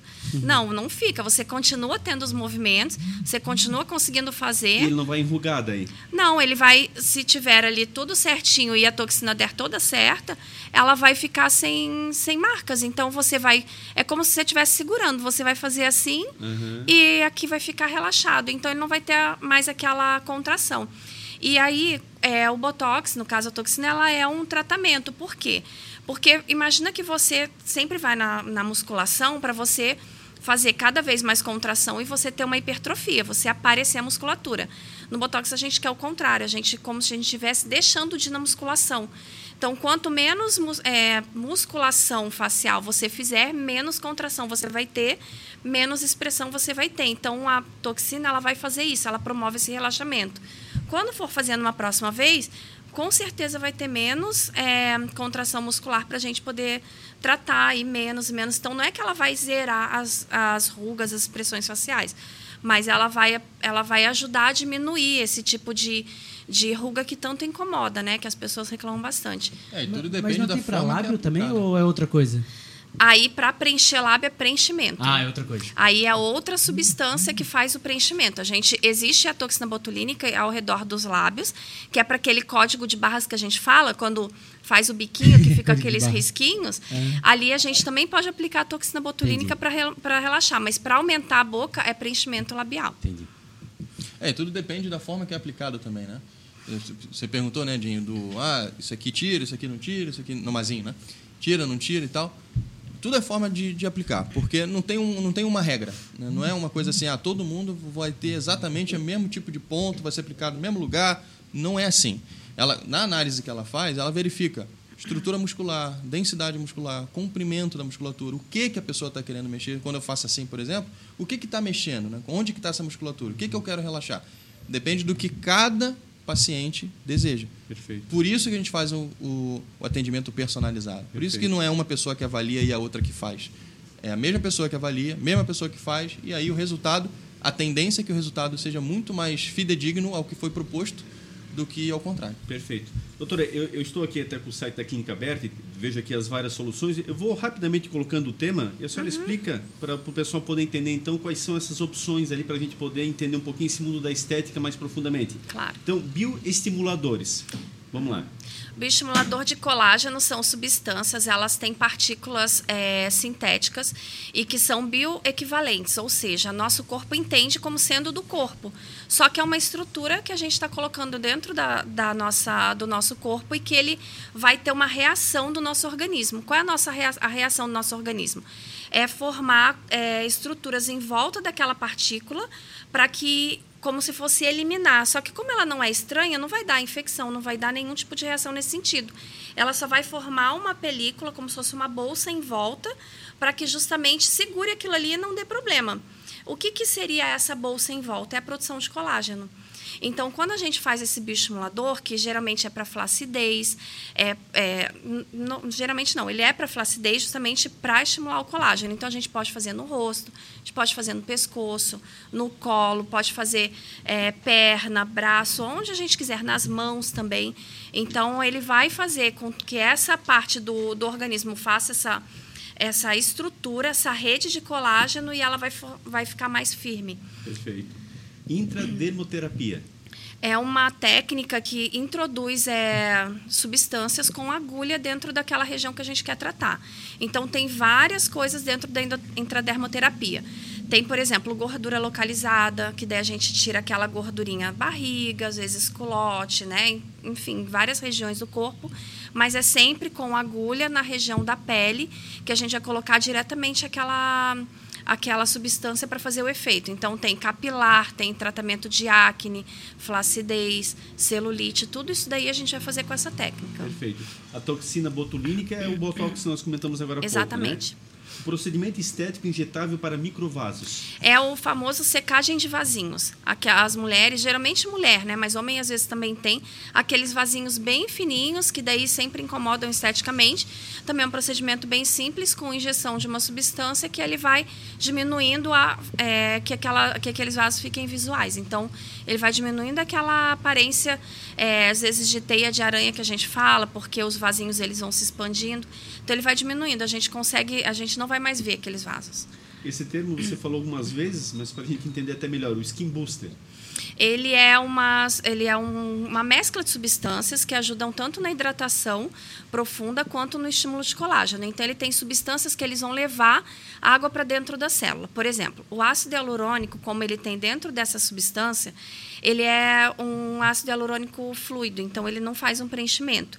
Mas o ácido hialurônico ele tem a capacidade de captar muito mais água do organismo né, do que se a gente não tivesse aquele ácido hialurônico ali. O nosso corpo, na verdade, ele já tem ácido hialurônico. A gente só vai ajudar um pouquinho, vai botar um pouquinho mais, ele vai captar a água do nosso organismo e vai hidratar aquela região. Então, ele ajuda nessa hidratação profunda e na parte de estímulo de colágeno também com as substâncias. Outra técnica é o MD Codes. MD Codes ele é um preenchimento pontual, ou seja, não vai fazer preenchimento labial, não vai fazer alguns preenchimentos maiores. Ele vai fazer uns pontinhos que ele vai numa sustenta na sustentação da, da estrutura, da pele, de alguns ligamentos. Então, às vezes, você só com um pontinho, com 0,1, 0,2 ml, você vai fazer já uma estrutura da pele e não vai mais ficar com aquele aspecto flácido, né? Que a gente, quando vai envelhecendo, a gente começa a ter é, é, isso é, é, o envelhecimento normal. A gente começa a ficar com uma estrutura cadavérica, que a gente fala. Ou seja, você vai é, perdendo as, a gordura que tem nessa região, vai escorregando descendo para essa região. A gente vê as pessoas mais idosas que elas ficam com essa região aqui maior, porque é essa gordura que escorregou. E aí a pele fica flácida e aqui a parte óssea a gente acaba tendo também uma perda óssea. Então o MD Codes ele vai reestruturar isso, ele ou vai dar uma sustentação aqui em cima para a gente diminuir essa flacidez, para diminuir essa queda, vai ajudar nessa parte de estrutura óssea. Então ele vai ser pontual, é um preenchimento pontual. Perfeito. Essa outra técnica também é bastante falada, o microagulhamento. Também serve para vários tipos de tratamento, é, mas a técnica em si, é, existem do, dois aparelhos que a gente pode usar. O, o roller, que é um rolinho com várias agulhas, ou a caneta. Eu gosto de trabalhar com a caneta porque ela é menos dolorida para o paciente, é mais, é mais segura nesse sentido, é men muito menos dolorida e invasiva. Então, quando a gente coloca a agulha, que é descartável, nesse aparelhinho, ele vai fazendo microfuros na pele. Então, a gente faz esses microfuros, abre canais na pele e a gente coloca produto. Ele vai fazer uma, a gente fala, um serviço drug delivery, ou seja, leva essa substância para dentro da, de onde a gente quer, para dentro da pele. Então, vamos fazer tratamento ali de manchas, marcas de acne, é, com skin booster também, é, tratamento de estria, vários outros que a gente precisa levar essa substância para dentro para fazer o efeito. Doutora, só uma curiosidade ainda nessa técnica, para quem tem muito medo como eu, e uhum. talvez compartilhe com alguns colegas isso aí. Quando está fazendo os microfuros, isso sangra? Como é que funciona isso na prática ali? Como é que é feito essa. E, e para o paciente tem alguma forma de anestesia? Como é que funciona isso na prática? É, pode sangrar. A gente não pode falar que não vai sangrar. Pode. Só que antigamente eles falavam que para fazer efeito você tinha que deixar quase em carne viva a pele da pessoa. Uhum. Se você for procurar na internet, você vai ver a pessoa toda ensanguentada. E não é assim. A gente sabe que precisa só abrir os furinhos. Então Normalmente não sangra, depende do tipo de tratamento, eu vou colocar a profundidade da agulha, que vai de 0,25 milímetros até 2 milímetros. É bem superficial. É bem superficial. Quando é para marca de acne, por exemplo, que é uma marca que ela é mais profunda, então eu preciso penetrar mais. Então eu coloco 2 milímetros. Aí pode doer, mas o que, que eu faço? A gente passa uma anestesia local, uma pomadinha, espera uns 40 minutos para fazer o efeito, daí a gente faz, fica bem tranquilo. O restante, como não precisa ser tão profundo, é tranquilo. Você pode, no máximo, sentir como se fosse uma arranhadinha, mas isso é só no primeiro momento. Depois você se acostuma. Então, Uhum. homens fazem bastante porque é, não é tão dolorido, não é tão incômodo. E assim, é tudo que nem eu falo, questão da gente conversando. Olha, tá doendo Uhum. muito aí. A gente passa para outra região, a gente pode parar, passar um anestésico. Uhum. Por isso é que os atendimentos, às vezes o procedimento é rápido, é meia hora. Mas demora uma hora e meia, duas horas, Uhum. porque a gente vai de acordo com o que o paciente está sentindo. Perfeito. E esse skin buster que é para crescimento capilar também? Tanto aqui quanto É o, aqui? não, é o de tratamento capilar. Mas é o mesmo, é o mesmo mi- É microagulhamento. o microagulhamento. É que o, o microagulhamento, você pode reparar, eu não tenho muita barba, né? Esse bigodinho que eu estou deixando aqui, eu vou, eu vou até falar a verdade, eu não tenho problema com isso, não. Tem três semanas que tá assim. Desse tamanho. Aham. Ele, ele demora muito para crescer. E aqui a minha barba ela é muito falhada. Aí eu até estou pensando, que eu nunca usei né, nem bigode nem barba, estou pensando em manter isso, né, mudar um pouco a estética. Se eu mantiver, decidir man- manter, aí a gente vai fazer um, um microagulhamento aqui com substância específica para tirar essas falhas e aumentar esse, volume, né, esse crescimento. Serve para barba, serve para cabelo, É, serve é, é pra... como se fosse de fato um implante aqui que você está fazendo. Não chega a ser implante, eles são furinhos. Furinhos, mas. E nesses furinhos botam substância e a substância Analogamente estimula. falando. Aham. É, mas seria mais ou menos isso. Perfeito. Mas não é como um Sim, cabelo sim, que você não, vai não. aplicar, né? Não Mas é cirúrgico, não é nada. que vai acabar ocorrendo. Perfeito. E o que eu faço, eu já Isso é fiz. bem comum nas pessoas, inclusive. Muita comum. tem falha nas, na, na barba, né? É a minha tem grande de aqui. Eu tô crescimento. deixando é, crescer até para ser um case de, de, para ela utilizar mesmo. Para mostrar, tipo, antes e depois, como que vai ser, porque barba é uma coisa que eu nunca tive, isso é coisa de família, né? Mas eu quero realmente ver esse negócio acontecer e ser um, um caso para ela aproveitar e Sim. mostrar para as pessoas Sim. que existe essa possibilidade. Sim. E não dói. Eu já fiz vídeo para meu, pra minha rede social, para meu, pro meu canal no YouTube, enfim, fazendo isso, ela fazendo a aplicação e eu conversando com a pessoa. É muito tranquilo, e sem anestesia. E ele reclama, tá? E olha que eu sou, eu reclamo. Ainda mais que é minha esposa, eu vou tacar o terror. Eu brinco, falo, Quer ver ele uso, fazer né? limpeza de pele nele. E até é bom pra gente eu passar pra ela, ó, isso aqui tá um pouquinho dolorido, É, vamos dar que uma é. aliviada, alivia a mão aqui, assim, essa tá desconfortável. A gente faz ajuste na própria clínica, porque eu sou chato com isso, chato entre aspas no bom sentido. Eu sou exigente quando eu, quando eu quero um, um- um atendimento nesse sentido. Então, assim, pô, precisa ter o conforto. É um lugar que as pessoas vão normalmente receber agulhada. Então as pessoas já chegam com um pouco de de receio. E o nosso papel ali é trazer essa pessoa para o nosso ambiente. Não, fica tranquila, não, não, não vai. A gente não pode falar que não vai doer, porque a dor é uma coisa muito pessoal. Exato. A gente fala, ó, se doer, vai ser bem pouquinho, vai ser bem tranquilo. E se doer, a gente para. Tá tudo bem, não tem problema nenhum. E deixar à vontade. Bem, muito tranquilo com relação a isso. E é, é bom a gente quebrar esses paradigmas, porque eu era assim. Eu não tenho medo de agulha, porque eu tenho uma tatuagem enorme no corpo, não tenho medo. Mas quando chega um certo ponto, eu fico assim, não, acho que aí, não, ali já passou do meu limite. Não, vamos embora, vamos fazer que vai. E realmente, ela quebra isso. É, eu faço, estava errado, e imaginei que fosse uma coisa muito dolorosa, muito dolorida, e não, é algo realmente tranquilo. Então, isso é, é um dos paradigmas que a gente tem que quebrar, falando, não, vai, faz a experiência, se não der certo, a gente para, tá tudo bem. Nós já somos desse time longe das agulhas, É né? isso aí. Caraca, isso dá um medo, cara. Mas é Fala, tranquilo. Eu sou daquele cara, vai tirar o 100 aqui, eu já tô aqui assim, ó. Daí você, o senhor Elmar, eu não comecei ainda. É, eu tô aqui já. Aqui, Ele ó. já acabou? Já acabou? Eu não botei nem o garrote. Calma aí. Rapaz, você tem doar sangue já várias vezes, tenho a carteirinha e tudo, confesso. Mas eu me sinto tão intranquilo ali que o sangue não sai. Fica naquela questão ali, eu tento, eu tento, eu tento, bolinha na mão aqui massageando, tentei já contribuir várias vezes e sair uma quantidade muito pequena que não acaba não auxiliando. Então é engraçado essas coisas, mas eu tento não atrapalhar, sabe, doutora? Eu fico Aham. na minha, sofrendo no meu cantinho, não chama atenção, mas é engraçado. A questão da agulha comigo também é, é bem difícil. Bem, É bem normal. se eu puder Aproveitando- fugir disso, né?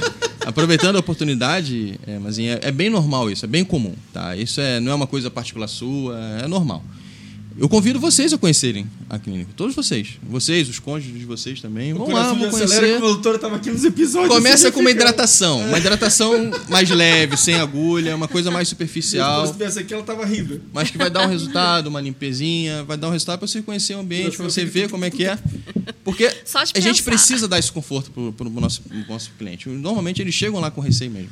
E não é esse bicho de sete cabeças como, como algumas pessoas pensam. É bem tranquilo. Então, eu já sinto os convidados vocês. Muito obrigado. Sabe o Já- medo que um vocês brinde têm de ir? O medo que vocês têm de ir é o medo que eu tinha de vir aqui. Exato. Entendeu? É o antes. Depois é tranquilo, É mas tranquilo. o pensar ir É isso aí. é isso, entendeu? Então agora vocês suando aqui, ó. entenderam, é. Se não quiser fazer nada, vai tomar um café, vai conhecer a clínica, bater um papo, tirar uma foto e Não, tá mas, tudo sabe, bem. eu sou de boa. É que, de fato, ah, internamente é o pior desafio. Eu não Sim. represento, eu na hora... Não, igual ali doar sangue, já tentei por várias vezes colaborar, entendo a importância, tenho todas as características para poder doar. E engraçado isso, mas é uma coisa assim incrível. E aí eles acabam utilizando aquele sangue, eles lavam instrumentos, eles têm algumas coisas que eles fazem com aquela quantidade que ela é mínima, mas não dá, impressionante, não dá. Mas tento fazer a minha parte. Agora não incomodo, não faço escândalo, lá isso pra mim aqui quietinho, sofrendo, e bolinha, e vai, vai, vai. Caraca, não é fácil. Feeling químico.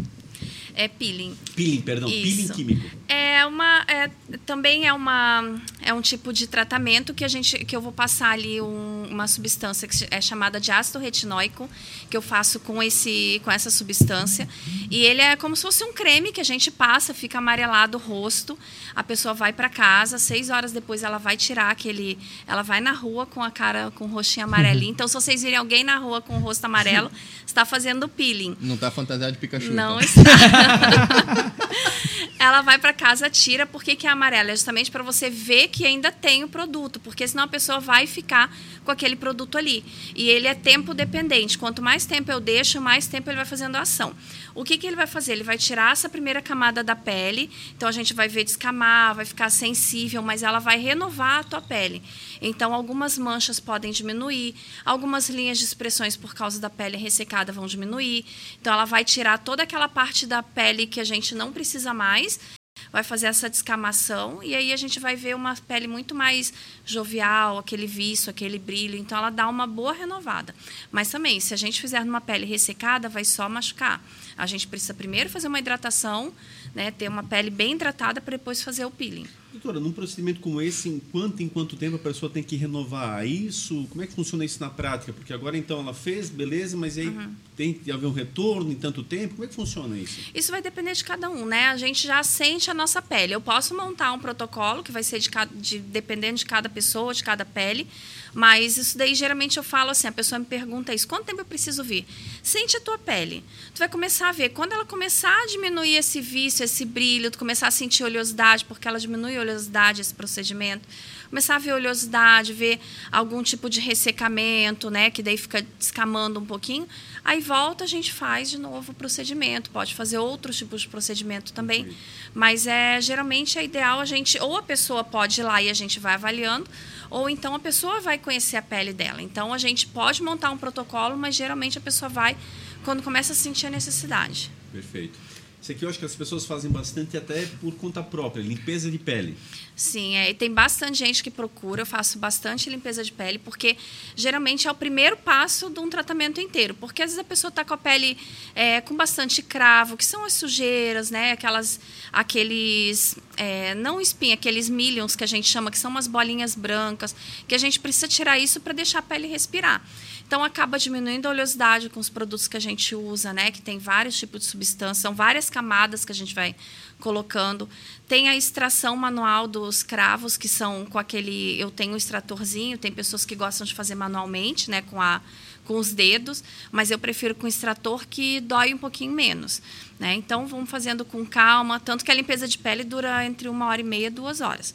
Justamente para a gente fazer devagar e para tirar todos os cravos que a gente pode tirar, todas as impurezas, fazer todos os passos de hidratação. A pessoa fica com a pele bem É hidratada a região do rosto, né? do rosto. Ah, mas também pode ser feito nas costas, entendeu? Tem, é, já fiz de paciente que está estava com as costas com bastante cravos, estava bem é, ressecada, e a gente pegou e fez uma limpeza para poder diminuir bastante essa incidência, mas o mais comum, né, 99% é do rosto. A acne também se elimina nesse procedimento? Depende se não tiver inflamada, porque Pois se é, tiver aquele, aquela inflamação, precisa primeiro tratar. Aquele então a gente né? isso, aí precisa primeiro ir num, num dermatologista, a gente encaminha para o dermatologista para fazer esse tratamento. Existem algumas, algumas coisas que a gente pode fazer, né? Tem alguns tipos de máscara que a gente pode fazer para diminuir essa, esse vermelhidão, mas o mais correto é ir no médico dermatologista e vai passar um tratamento. E aí, depois que já tiver desinflamado, a gente pode fazer. Perfeito. Hidratação facial também bem comum, né? Sim, esse é super simples e é o que a gente quer convidar vocês para irem lá fazer. E esse não tem agulha. Não Deixa tem agulha. E a primeira coisa que eu procurei é a palavrinha aqui. Qual que não tem agulha aqui? Deixa eu ver. Não, esse não tem, é super simples também, faz uma limpeza, uma esfoliação, aí tem aquelas máscaras, aquelas que a gente fica coloridinho, mas só na hora, né? A gente faz a bota a máscara, fica ali uns 20 minutinhos, eu tiro a máscara e a pessoa já vai ficar com a pele bem renovada, vai ficar com a pele hidratada, vai sentir uma diferença grande já. Bacana. Harmonização de glúteos. Aí é, envolvem vários tipos de procedimento que a gente tem que fazer, mas é quando a pessoa, às vezes, quer melhorar o aspecto e não sabe o que. Então, a gente vai fazer uma avaliação. Porque, às vezes, a pessoa, ah, eu quero aumentar os glúteos.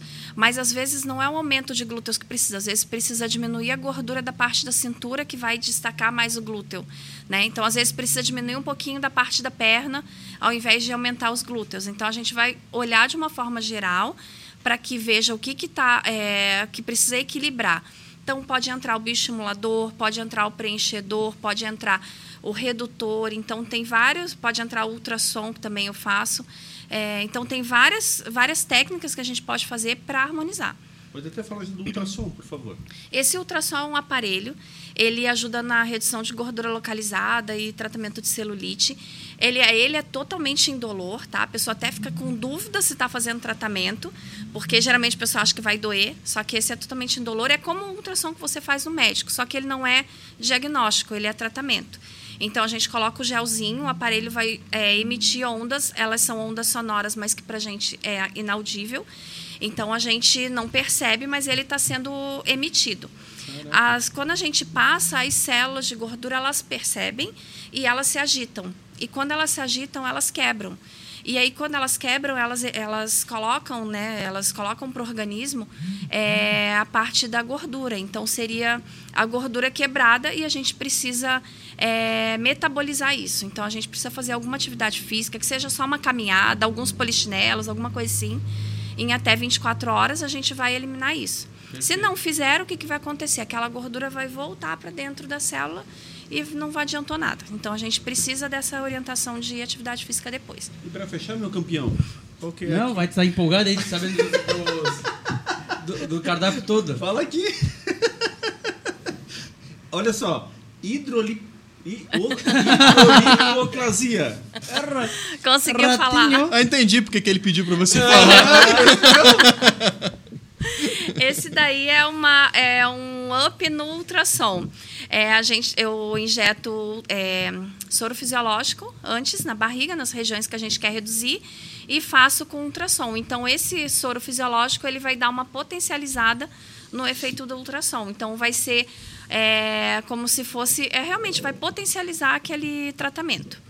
Na sua grande maioria, não representam riscos à saúde esses tratamentos em si, né? Não, na maioria não, mas se for bem aplicado na hora certa, no paciente certo, né? Perfeito. Mas a gente sempre tem que ter esse cuidado, mas assim, se tiver tudo certo dentro de saúde, que não tiver contraindicação, não tem problema nenhum. Doutor, acho que uma pergunta muito chave que as pessoas devem estar se fazendo, querendo ou não, a estética por muitos anos, ela ficou muito ligada principalmente a pessoas que têm grande posse, a pessoas de classe A, é, de um porte diferenciado financeiramente.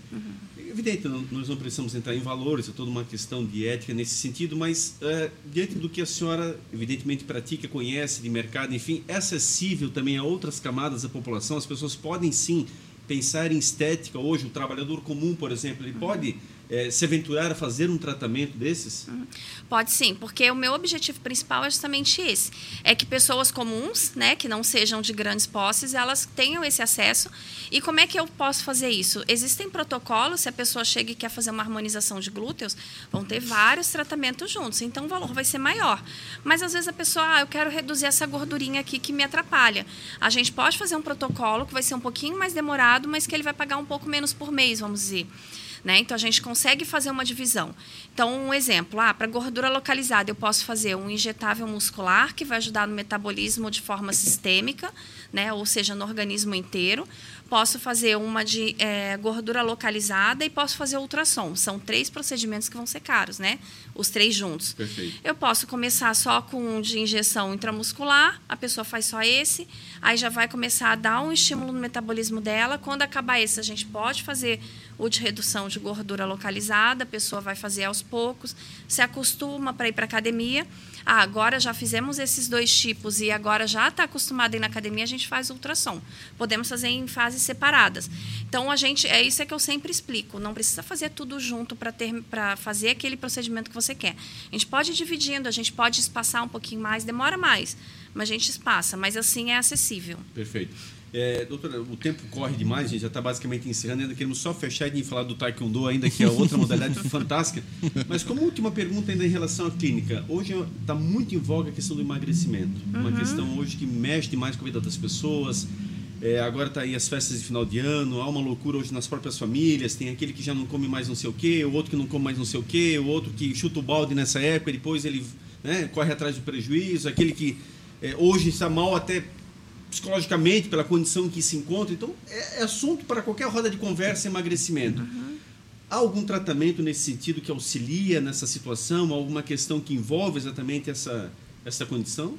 Existe sim. comentar também só da, a, a, questão do lipedema também. É isso que eu vou falar. É, é, como eu não sou uma referência de magreza, vamos dizer assim, eu sempre foco isso na minha, nas minhas redes sociais. Por quê? Porque eu tenho uma doença chamada lipedema né? E hoje está em moda o pessoal falar em lipedema, só que eu já soube antes dessa moda. É, o lipedema é acúmulo de gordura em algumas regiões, é uma gordura Aquela doente. morreu recentemente? Disseram que tinha lipedema, mas a gente não tem certeza, não se sabe ainda. Mas é uma gordura que é uma gordura doente, que ela é diferente, é, ela é armazenada diferente no organismo, ela não é aquela gordura que está em cima do músculo, ela é uma gordura atrelada ao músculo em formas de nódulos, então ela não sai. Então, você pode fazer atividade física, você pode fazer é, dieta de emagrecimento, você vai diminuir essa inflamação, mas você não vai diminuir a gordura. Então, o que eu enfatizo sempre, a gente tem protocolo de emagrecimento com redução de gordura, com é, ativador metabólico, com uma Nutri, eu tenho é, parceria com uma nutricionista, que também a gente encaminha para ela, mas a gente precisa ver qual é a estrutura da pessoa. Né? Por que, que ela não está emagrecendo? É por hábitos de vida, é por doença. Então, eu sempre fui nutricionista, fui a médicos, fiz alguns tratamentos estéticos antes de eu entrar na parte estética e eu nunca via resultado. E por que, que eu não via resultado? A gente começa a se culpar. Uhum. E a gente começa a falar assim, mas será que eu não estou fazendo certo? Mas, gente, eu me mato no spinning todo dia e não está dando certo. E por ele quê? começa a mexer o psicológico. E né? aí a gente começa a não entender. É. E aí que depois que eu terminei a pós-graduação, que eu comecei a entender, e aí me deu um estalo numa das aulas que era sobre lipedema. E aí eu fui pesquisar e eu vi que eu tinha. E eu consegui com o médico, fiz um diagnóstico, aí faço um acompanhamento, mas eu sei que eu não, não adianta eu fazer o tratamento certo, na verdade eu nem posso, porque inflama as minhas células e piora. Então eu tenho, é, eu tenho agora como fazer essa orientação e a gente precisa desse acompanhamento diferenciado. Então, quando a pessoa vem, quero fazer um emagrecimento, a gente tem que fazer toda essa avaliação, ver se não tem nada atrelado a isso. E se não tiver, se for hábitos que não são saudáveis ou algum, alguma ajudinha que precisa de ativador metabólico, sim, a gente ajuda, inclusive na orientação, se for outra, outra situação. Mas a pessoa precisa ter, primeiro, essa orientação para saber por que, que ela não está emagrecendo, ou se é por parte de estética, entendeu? Ou se é por parte de saúde mesmo. Isso é muito importante falar, né? Porque, de Uhum. fato, as pessoas acabam se culpando, é, acabam com dietas malucas, Uhum. se prejudicando literalmente em termos de saúde, querendo soluções, principalmente hoje, cada vez mais midiáticas, de forma emergencial, e não é assim que é a vida, né? Não. E aí ela se desestabiliza de um ponto que daqui a pouquinho ela está mais obesa do que já estaria no seu ritmo normal. E extremamente inflamada. Inflamada, é, é, o estímulo lá embaixo, a depressão é um passo muito próximo no, no- no ato seguinte. Enfim, é, é algo complexo. Hoje, tratar de emagrecimento é algo complexo. é complicado, né? exatamente. Então, por isso que eu falo. Eu trato, faço emagrecimento, processo de emagrecimento, faço. Mas a gente tem que entender tudo que está por trás. Então, não sou uma clínica de emagrecimento. Eu sou uma clínica que eu vou ajudar a pessoa. É mais Perfeito. autoestima também, né? É. Voltado bem para autoestima. Não, Queria falar alguma coisa? Não, não. Tá, não, legal, legal. A gente, pena que o tempo urge, que, É, olha, fala. tinha, teria muito mais coisa para abordar, mas é fantástico. É uma aula que a senhora dá em todos os sentidos. Vai pode na versão certeza. 2.0. Na segunda versão a gente toca nos outros pontos mais específicos. Felipe, vamos falar um pouquinho do Taekwondo nesse fechamento aí. Queria que falasse além da modalidade, você que é um praticante, você é um professor dessa modalidade. É, o que, que significa isso para a vida das pessoas? A gente está falando aqui de qualidade de vida, falando dessa parte de estética, falando dessa parte até de, até de estímulo. E o Taekwondo, onde é que entra nessa, nessa rotina? É, o taekwondo faz parte da minha vida desde quando eu tinha 10 anos de idade, né? Já quando criança eu tinha aquela famosa implicância de irmãos, talvez vocês tenham tido também, ou ainda tem, né? Não sei, mas eu tinha com o meu irmão mais velho. E aí eu entrei para uma arte marcial na academia, na época 1990, para aprender a lutar para bater no meu irmão. Esse era o meu objetivo, com 10 anos. Engraçado, todo mundo ri quando eu falo a mesma coisa. Acho que não deve ser uma coisa engraçada mesmo. né? Mas era, eu me sentia oprimido, enfim. Aí eu não, vou aprender a lutar para bater nele. Nunca precisei, enfim. É, é que realmente existe ainda essa visão, né? E aí quando a gente, quando eu comecei a treinar, quando eu comecei a aprender uma arte marcial, graças a Deus eu tive excelentes professores, excelentes mestres, eles me disseram o contrário. Quanto mais você aprende a, a- a lutar, menos você quer bater. Basicamente é assim. Você, você começa a entrar numa zona de defesa, mas uma, uma defesa mais intelectual de si mesmo, se defender de si mesmo, das suas reações. Você aprende a, a não se colocar numa situação em que você se consideraria de risco. Então eu fui aprendendo com 10 anos, 11, 12, isso no Rio de Janeiro. Em 2002 eu me formei faixa preta, no Rio de Janeiro ainda. Hoje eu sou quarto dan, seria um quarto grau de faixa preta, Caraca. considerado mestre com reconhecimento internacional. E aí eu dou aula aqui em Blumenau. Mas qual que é a importância disso? Não é apenas uma faixa. A faixa você compra numa loja de esporte, bota na cintura, tira a foto, bota no Instagram. Não é isso. Não é você ter uma graduação, não é você ter uma faixa preta, é você ser um faixa preta em alguma coisa. Ela eu considero que é uma faixa preta na estética, além de ser faixa preta de taekwondo também, que é minha aluna. Eu sou faixa preta em arte marcial, sou faixa preta em marketing, porque eu, eu, eu me dou para isso. Né? Eu faço o meu melhor sempre que possível. Não buscando a perfeição, porque a perfeição é hipotética. Eu prefiro o imperfeito feito do que o, o perfeito não feito. A gente vai aos trancos e barrancos a- aprendendo. E a arte marcial, a filosofia da arte marcial, ela traz muito essa, esse autoconhecimento e disciplina. Bem como os valores, como integridade, como respeito e por aí vai, né?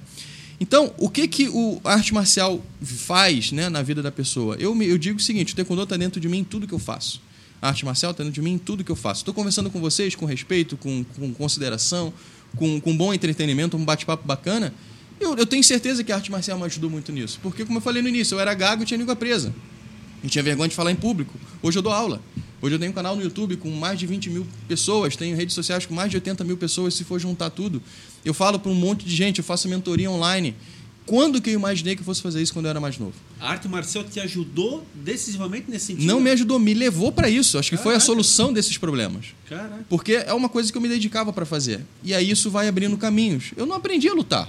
Eu, eu- eu tinha esse objetivo no início, quando eu era criança, ingênuo, sem conhecimento, sem experiência. Mas quando você começa a ir para a linha realmente dos benefícios da arte marcial, você vê, pô, aprender a lutar é apenas uma consequência. Querendo ou não, você faz movimentos de luta. Você vai aprender a lutar, vai aprender a se defender, enfim. Mas hoje não é mais o objetivo aprender a lutar. Né? Seria o objetivo aprender a lutar, sim, mas comigo mesmo. Né? Ser a minha, a minha melhor versão sempre. Para eu ser um bom marido, eu tenho que ser a minha melhor versão. Para ela ser uma boa esposa, ela tem que ser a melhor versão dela. Então, primeiro a gente tem que olhar para dentro da gente. O que que nós somos? Onde que a gente pode melhorar para sim, nós mais para frente ou numa segunda etapa aí sim oferecer o que a gente tem de melhor para a nossa sociedade. Eu acho que isso seria um- um- uma, uma visão que eu vejo com a arte marcial, não apenas o taekwondo, tem jiu-jitsu, tem judô, tem karatê, enfim, independente da modalidade, mas que ela seja ensinada na essência e não no objetivo que algumas pessoas acreditam que é de ser violento, de brigar na rua, de ser, enfim, é, opressor. Eu não sei um qual é a palavra. pensamento negativo, é. pensamento mais de, de, É. de agressão. Não é isso. Eu sempre brinco, quanto mais a gente aprende a bater, menos a gente quer utilizar aquilo. Porque a gente aprende a, se- a se controlar, a ter o autocontrole. Inclusive, o autocontrole é um dos, dos espíritos do, do taekwondo. Autocontrole, integridade, disciplina, espírito indomável, né? E aí tem a questão da arte marcial em si, como hierarquia e tudo mais. Então, acredito que isso me ajudou a estudar marketing, isso me ajudou ao empreendedorismo, isso me ajudou a ser um bom marido, isso me ajudou a ser um bom dono de casa, ser um bom pai de, de família, de pets, e um bom filho, um bom pai, enfim. Tudo isso eu acho que, que, que incorporou. Ela também sempre foi muito esportiva, fez judô, né, quando era mais nova, trabalhou também essa linha da arte marcial, então acredito que a gente tem um pensamento muito, muito compatível, muito conectado. E também isso ajudou, não é à toa que a gente está há 18 anos sem ter uma briga. Né? Então espero que assim continue, pelo amor de Deus, tá? Que assim, assim a gente vai por muitos anos ainda. Quando Ah, tiver, aí isso nem adianta, vai ter que ser a distância, tem que ser EAD a briga, porque senão vai dar confusão. Ô, É. Felipe, onde é que você dá aula? Hoje eu dou aula apenas online. Eu dava aula na academia Freeze Up, dei aula na academia Six, dei aula na VO2 e na P5 aqui em Blumenau. Mas por mudanças estratégicas eu decidi dar aula apenas particular ou online. Então não tenho um local fixo hoje. Eu tenho apenas os lugares que eu pego um aluno, levo para uma academia, ou, enfim, coisas assim não definidas. Mas eu dei aula por. Sou professor há mais de 20 anos, já dei aula há muito tempo. Em Blumenau, dei aula por 10 anos numa academia com horário. Com, em academia com rotina fixa, né? Mas é por mudança de estratégias, por conta da clínica, principalmente, da gente realmente alavancar um outro negócio, eu decidi apenas ficar no particular e no online. Cara, quarto Dan. Quantos Dans tem? São nove, Nove, né? quem é vivo, dúvida. e aí existe o décimo Dan, mas aí o décimo Dan é apenas honorário para quem fez um bom trabalho no taekwondo, mas é dado pós-mortem. Caraca, muito legal, muito bacana. Edinha, é uma aula, um casal maravilhoso, um prazer de, de, nossa, de conversar. São duas áreas muito interessantes e, além de tudo, trabalham juntos. A clínica, nossa, é o prato principal dessa história toda, mas o taekwondo é uma filosofia de vida, podemos assim Estilo de dizer. vida, né? filosofia É de vida. Fantástico. Então, eu acho que nossos é, internautas foram brindados com uma, um um episódio maravilhoso e que, cara, fica aquele gostinho realmente de quero mais. Muito bom, né? Agradecer muito aí ao, ao Felipe e à Mônica por estar aqui conosco, compartilhando. Esse é o intuito do No Topo, né? Compartilhar histórias de quem viveu e quem está vivendo o desafio do empreendedorismo nas mais variadas áreas. E, sobretudo, aqui foi uma aula de dedicação, né? A Mônica, aí, em todo o cardápio ali que passou, ela explicou como uma, né, é, é uma professora mesmo. Então, de fato, são coisas que a gente, do dia a dia, não tem tanto conhecimento. E aí ela pôde esclarecer de uma forma fantástica. E o Felipe, né, tanto a parte de arte como de marketing aí mostrou que faz com muito amor, né, faz com muita vontade. E quando você faz com amor e vontade, o sucesso ele vem. Então, sem dúvida nenhuma, para quem nos segue, é um grande, foi uma grande aula. É, agradecer demais. E agradecer também nossos patrocinadores, a Econova, Inteligência e Processos Químicos, e a BML Patologia, diagnósticos precisos com experiência, agilidade e confiança. Lembrar nossas redes sociais, arroba Oficial no, no Instagram, siga lá, manda sua pergunta, sugere seu convidado, esse conteúdo é gratuito feito para você. E tá toda quarta-feira aí de manhã cedinho disponível no YouTube, Spotify, todas as plataformas de áudio, um novo episódio para você se deliciar, para você aprender e você se inspirar e botar sua ideia em prática, né, Mazinho? É isso aí. Queremos muito agradecer a presença. Inicialmente, então, eh, nos despedimos aqui da doutora Mônica. Obrigado, doutora, pela presença, pelos esclarecimentos, pela parte didática, acima de tudo, para mostrar exatamente a importância da questão estética, que a gente às vezes ouve falar, mas de uma forma não muito correta e até um certo elitismo apenas em cima de uma, uma situação que eu acho que é muito importante, até para o espírito da pessoa, para poder não só cuidar da parte externa, mas interna também. Então, obrigado. Câmera e microfone para sua despedida, suas considerações finais. Eu que agradeço a oportunidade de vocês terem dado para gente, é, de mostrar um pouquinho mais esse lado, o que é ser farmacêutico, o que é ser da área de estética, e que todos né, que tenham assistido possam ter, é, que eu possa ter contribuído um pouquinho para cada um também.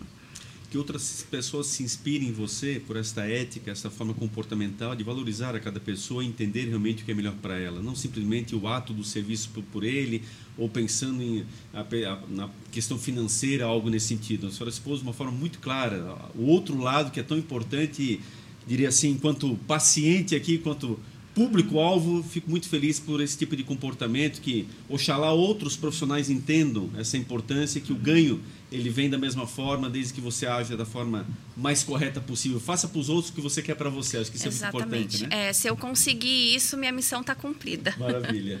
Felipe, muito bom também, agradecer de coração. Olha, vocês primeiro virem a Blumenau, estarem residindo aqui para nós é um orgulho. Eu, particularmente, gosto muito do Rio de Janeiro. Bom, pelo time, por tudo isso, por, tudo, por toda a ligação que a gente tem umbilical dessa forma. Aqui é muito comum, culturalmente, nós torcemos para times do Rio de Janeiro. Eu acho que é incrível assim, essa, essa proximidade que a gente tem de alguma forma. Muitos nunca nem foram ao Rio de Janeiro, mas é engraçado como temos um carinho tão especial pela, pela cidade. Nunca foi? Ó, o Chile é um exemplo, classificando muito forte, muito forte. Eu fui uma única vez e quero retornar, adorei aquela única experiência que eu tive. Enfim, as pessoas aqui, você pode perceber, você tem muitos conterrâneos aqui, inclusive no Paraná, nem falo, viu, doutora? Uhum. Mas o Rio de Janeiro tem muita gente aqui também, enfim, então, obrigado, obrigado de coração e continue da mesma forma. Acho que o Taekwondo, você poderia nos dar uma aula aqui, mostrou em poucas palavras o que representa e a forma exemplar que é. Então, obrigado pela tua presença e também a tua despedida e considerações finais. Eu que agradeço, Mazinho, Edinho, Sheila. Agradeço mais uma vez a oportunidade. Eu adoro falar sobre. sobre... Hoje eu adoro falar, antes eu, era, eu tinha mais, eu era mais tímido, né? Mas hoje eu adoro, o Taekwondo ajudou bastante, o marketing ajudou bastante, a, a vivência né, também, obviamente, ajudou bastante. E espero ter contribuído de alguma forma ali para o sucesso e o crescimento do canal de vocês, que eu tenho certeza que daqui para frente é cada vez mais alegria, mais sucesso, mais episódios. Esse é o 105, pelo que eu lembro, né? Isso. 105. Espero que venham milhares ainda aí e quem sabe até participar novamente, né? É isso. Vamos fazer o nosso marketing pessoal também. Convido vocês três a, a conhecerem, com os cônjuges, caso tenham também, a conhecerem a nossa clínica. Vão ter lá, com certeza, um tratamento especial, até para contar a experiência. Porque não adianta só falar, né? Tem que sentir, tem que ter a experiência, tem que participar da experiência, que é o que isso que a gente vende. A gente não vende serviço, a gente não vende produto, a gente vende experiência. Maravilha, muito bom. Agradeço. Podemos divulgar nossas redes sociais? aqui? Claro. Isso, por favor, por favor. Então, quem quiser acompanhar as redes sociais da clínica, é arroba Clínica Varandas no Instagram ou clinicavarandas.com.br, é o nosso site que tem todas as informações. A minha pessoal, para quem curte arte marcial, conteúdo voltado para esse sentido, é no Instagram é arroba Felipe TKD ou no YouTube é Mestre Felipe Marçal. Mônica, pode divulgar a sua também? Pode. Pode. Pode aproveitar o Pode, espaço? por favor. O Sheila depois bota os caracteres, inclusive. Por favor. É mônica.pires.santos, a minha pessoal. Maravilha. Ótimo. Ela fala também sobre os assuntos pessoais, está entrando nessa questão de lipedema, né, para explicar alguma coisa, porque é uma coisa ainda nova, já é um CID, já está registrado, é uma doença registrada, e ela está começando aí a, a, a explanar essa Muito visão dela, que eu acho que vai ajudar bastante gente que passou por, por frustrações parecidas com a que ela passou, é, hoje né, não passa tanto, mas pela falta de conhecimento. E é o que ela realmente quer expor né, nesse legado que ela quer deixar. Doutora, me promete que se for a clínica vai ser tão bom quanto a senhora ter vindo aqui? Com certeza, com certeza. Superar dúvida. as expectativas. É isso. Então é isso. Encerramos com chave de ouro acima de tudo. Obrigado a você, nosso internauta, com mais um assunto fantástico. Tratar a área da saúde, tratar a área da estética, algo de muita responsabilidade. E eu acho que aqui a doutora Mônica deixou isso muito claro, o Felipe, com todo sua, o seu conhecimento, o seu vasto conhecimento, a forma lúdica de explicar e, evidentemente, de mostrar a responsabilidade que está por trás de cada atividade desenvolvida. E assim que nós queremos, empreendedores de qualidade, empreendedores do bem, que possamos juntos estarmos no topo, fazendo uma sociedade cada vez melhor, mais fraterna e, acima de tudo, com muita ética e realmente né, responsabilidade. Então, esteja conosco. Próximo episódio, mais convidados com certeza muito especiais. E é dessa forma, você nos ajudando, compartilhando, curtindo, que nós vamos levar esse tipo de conhecimento mais longe ainda para tantas pessoas que também almejam e precisam. Um grande abraço a todos, fiquem todos com Deus e até o próximo episódio com mais uma série muito especial. Um grande abraço e até lá.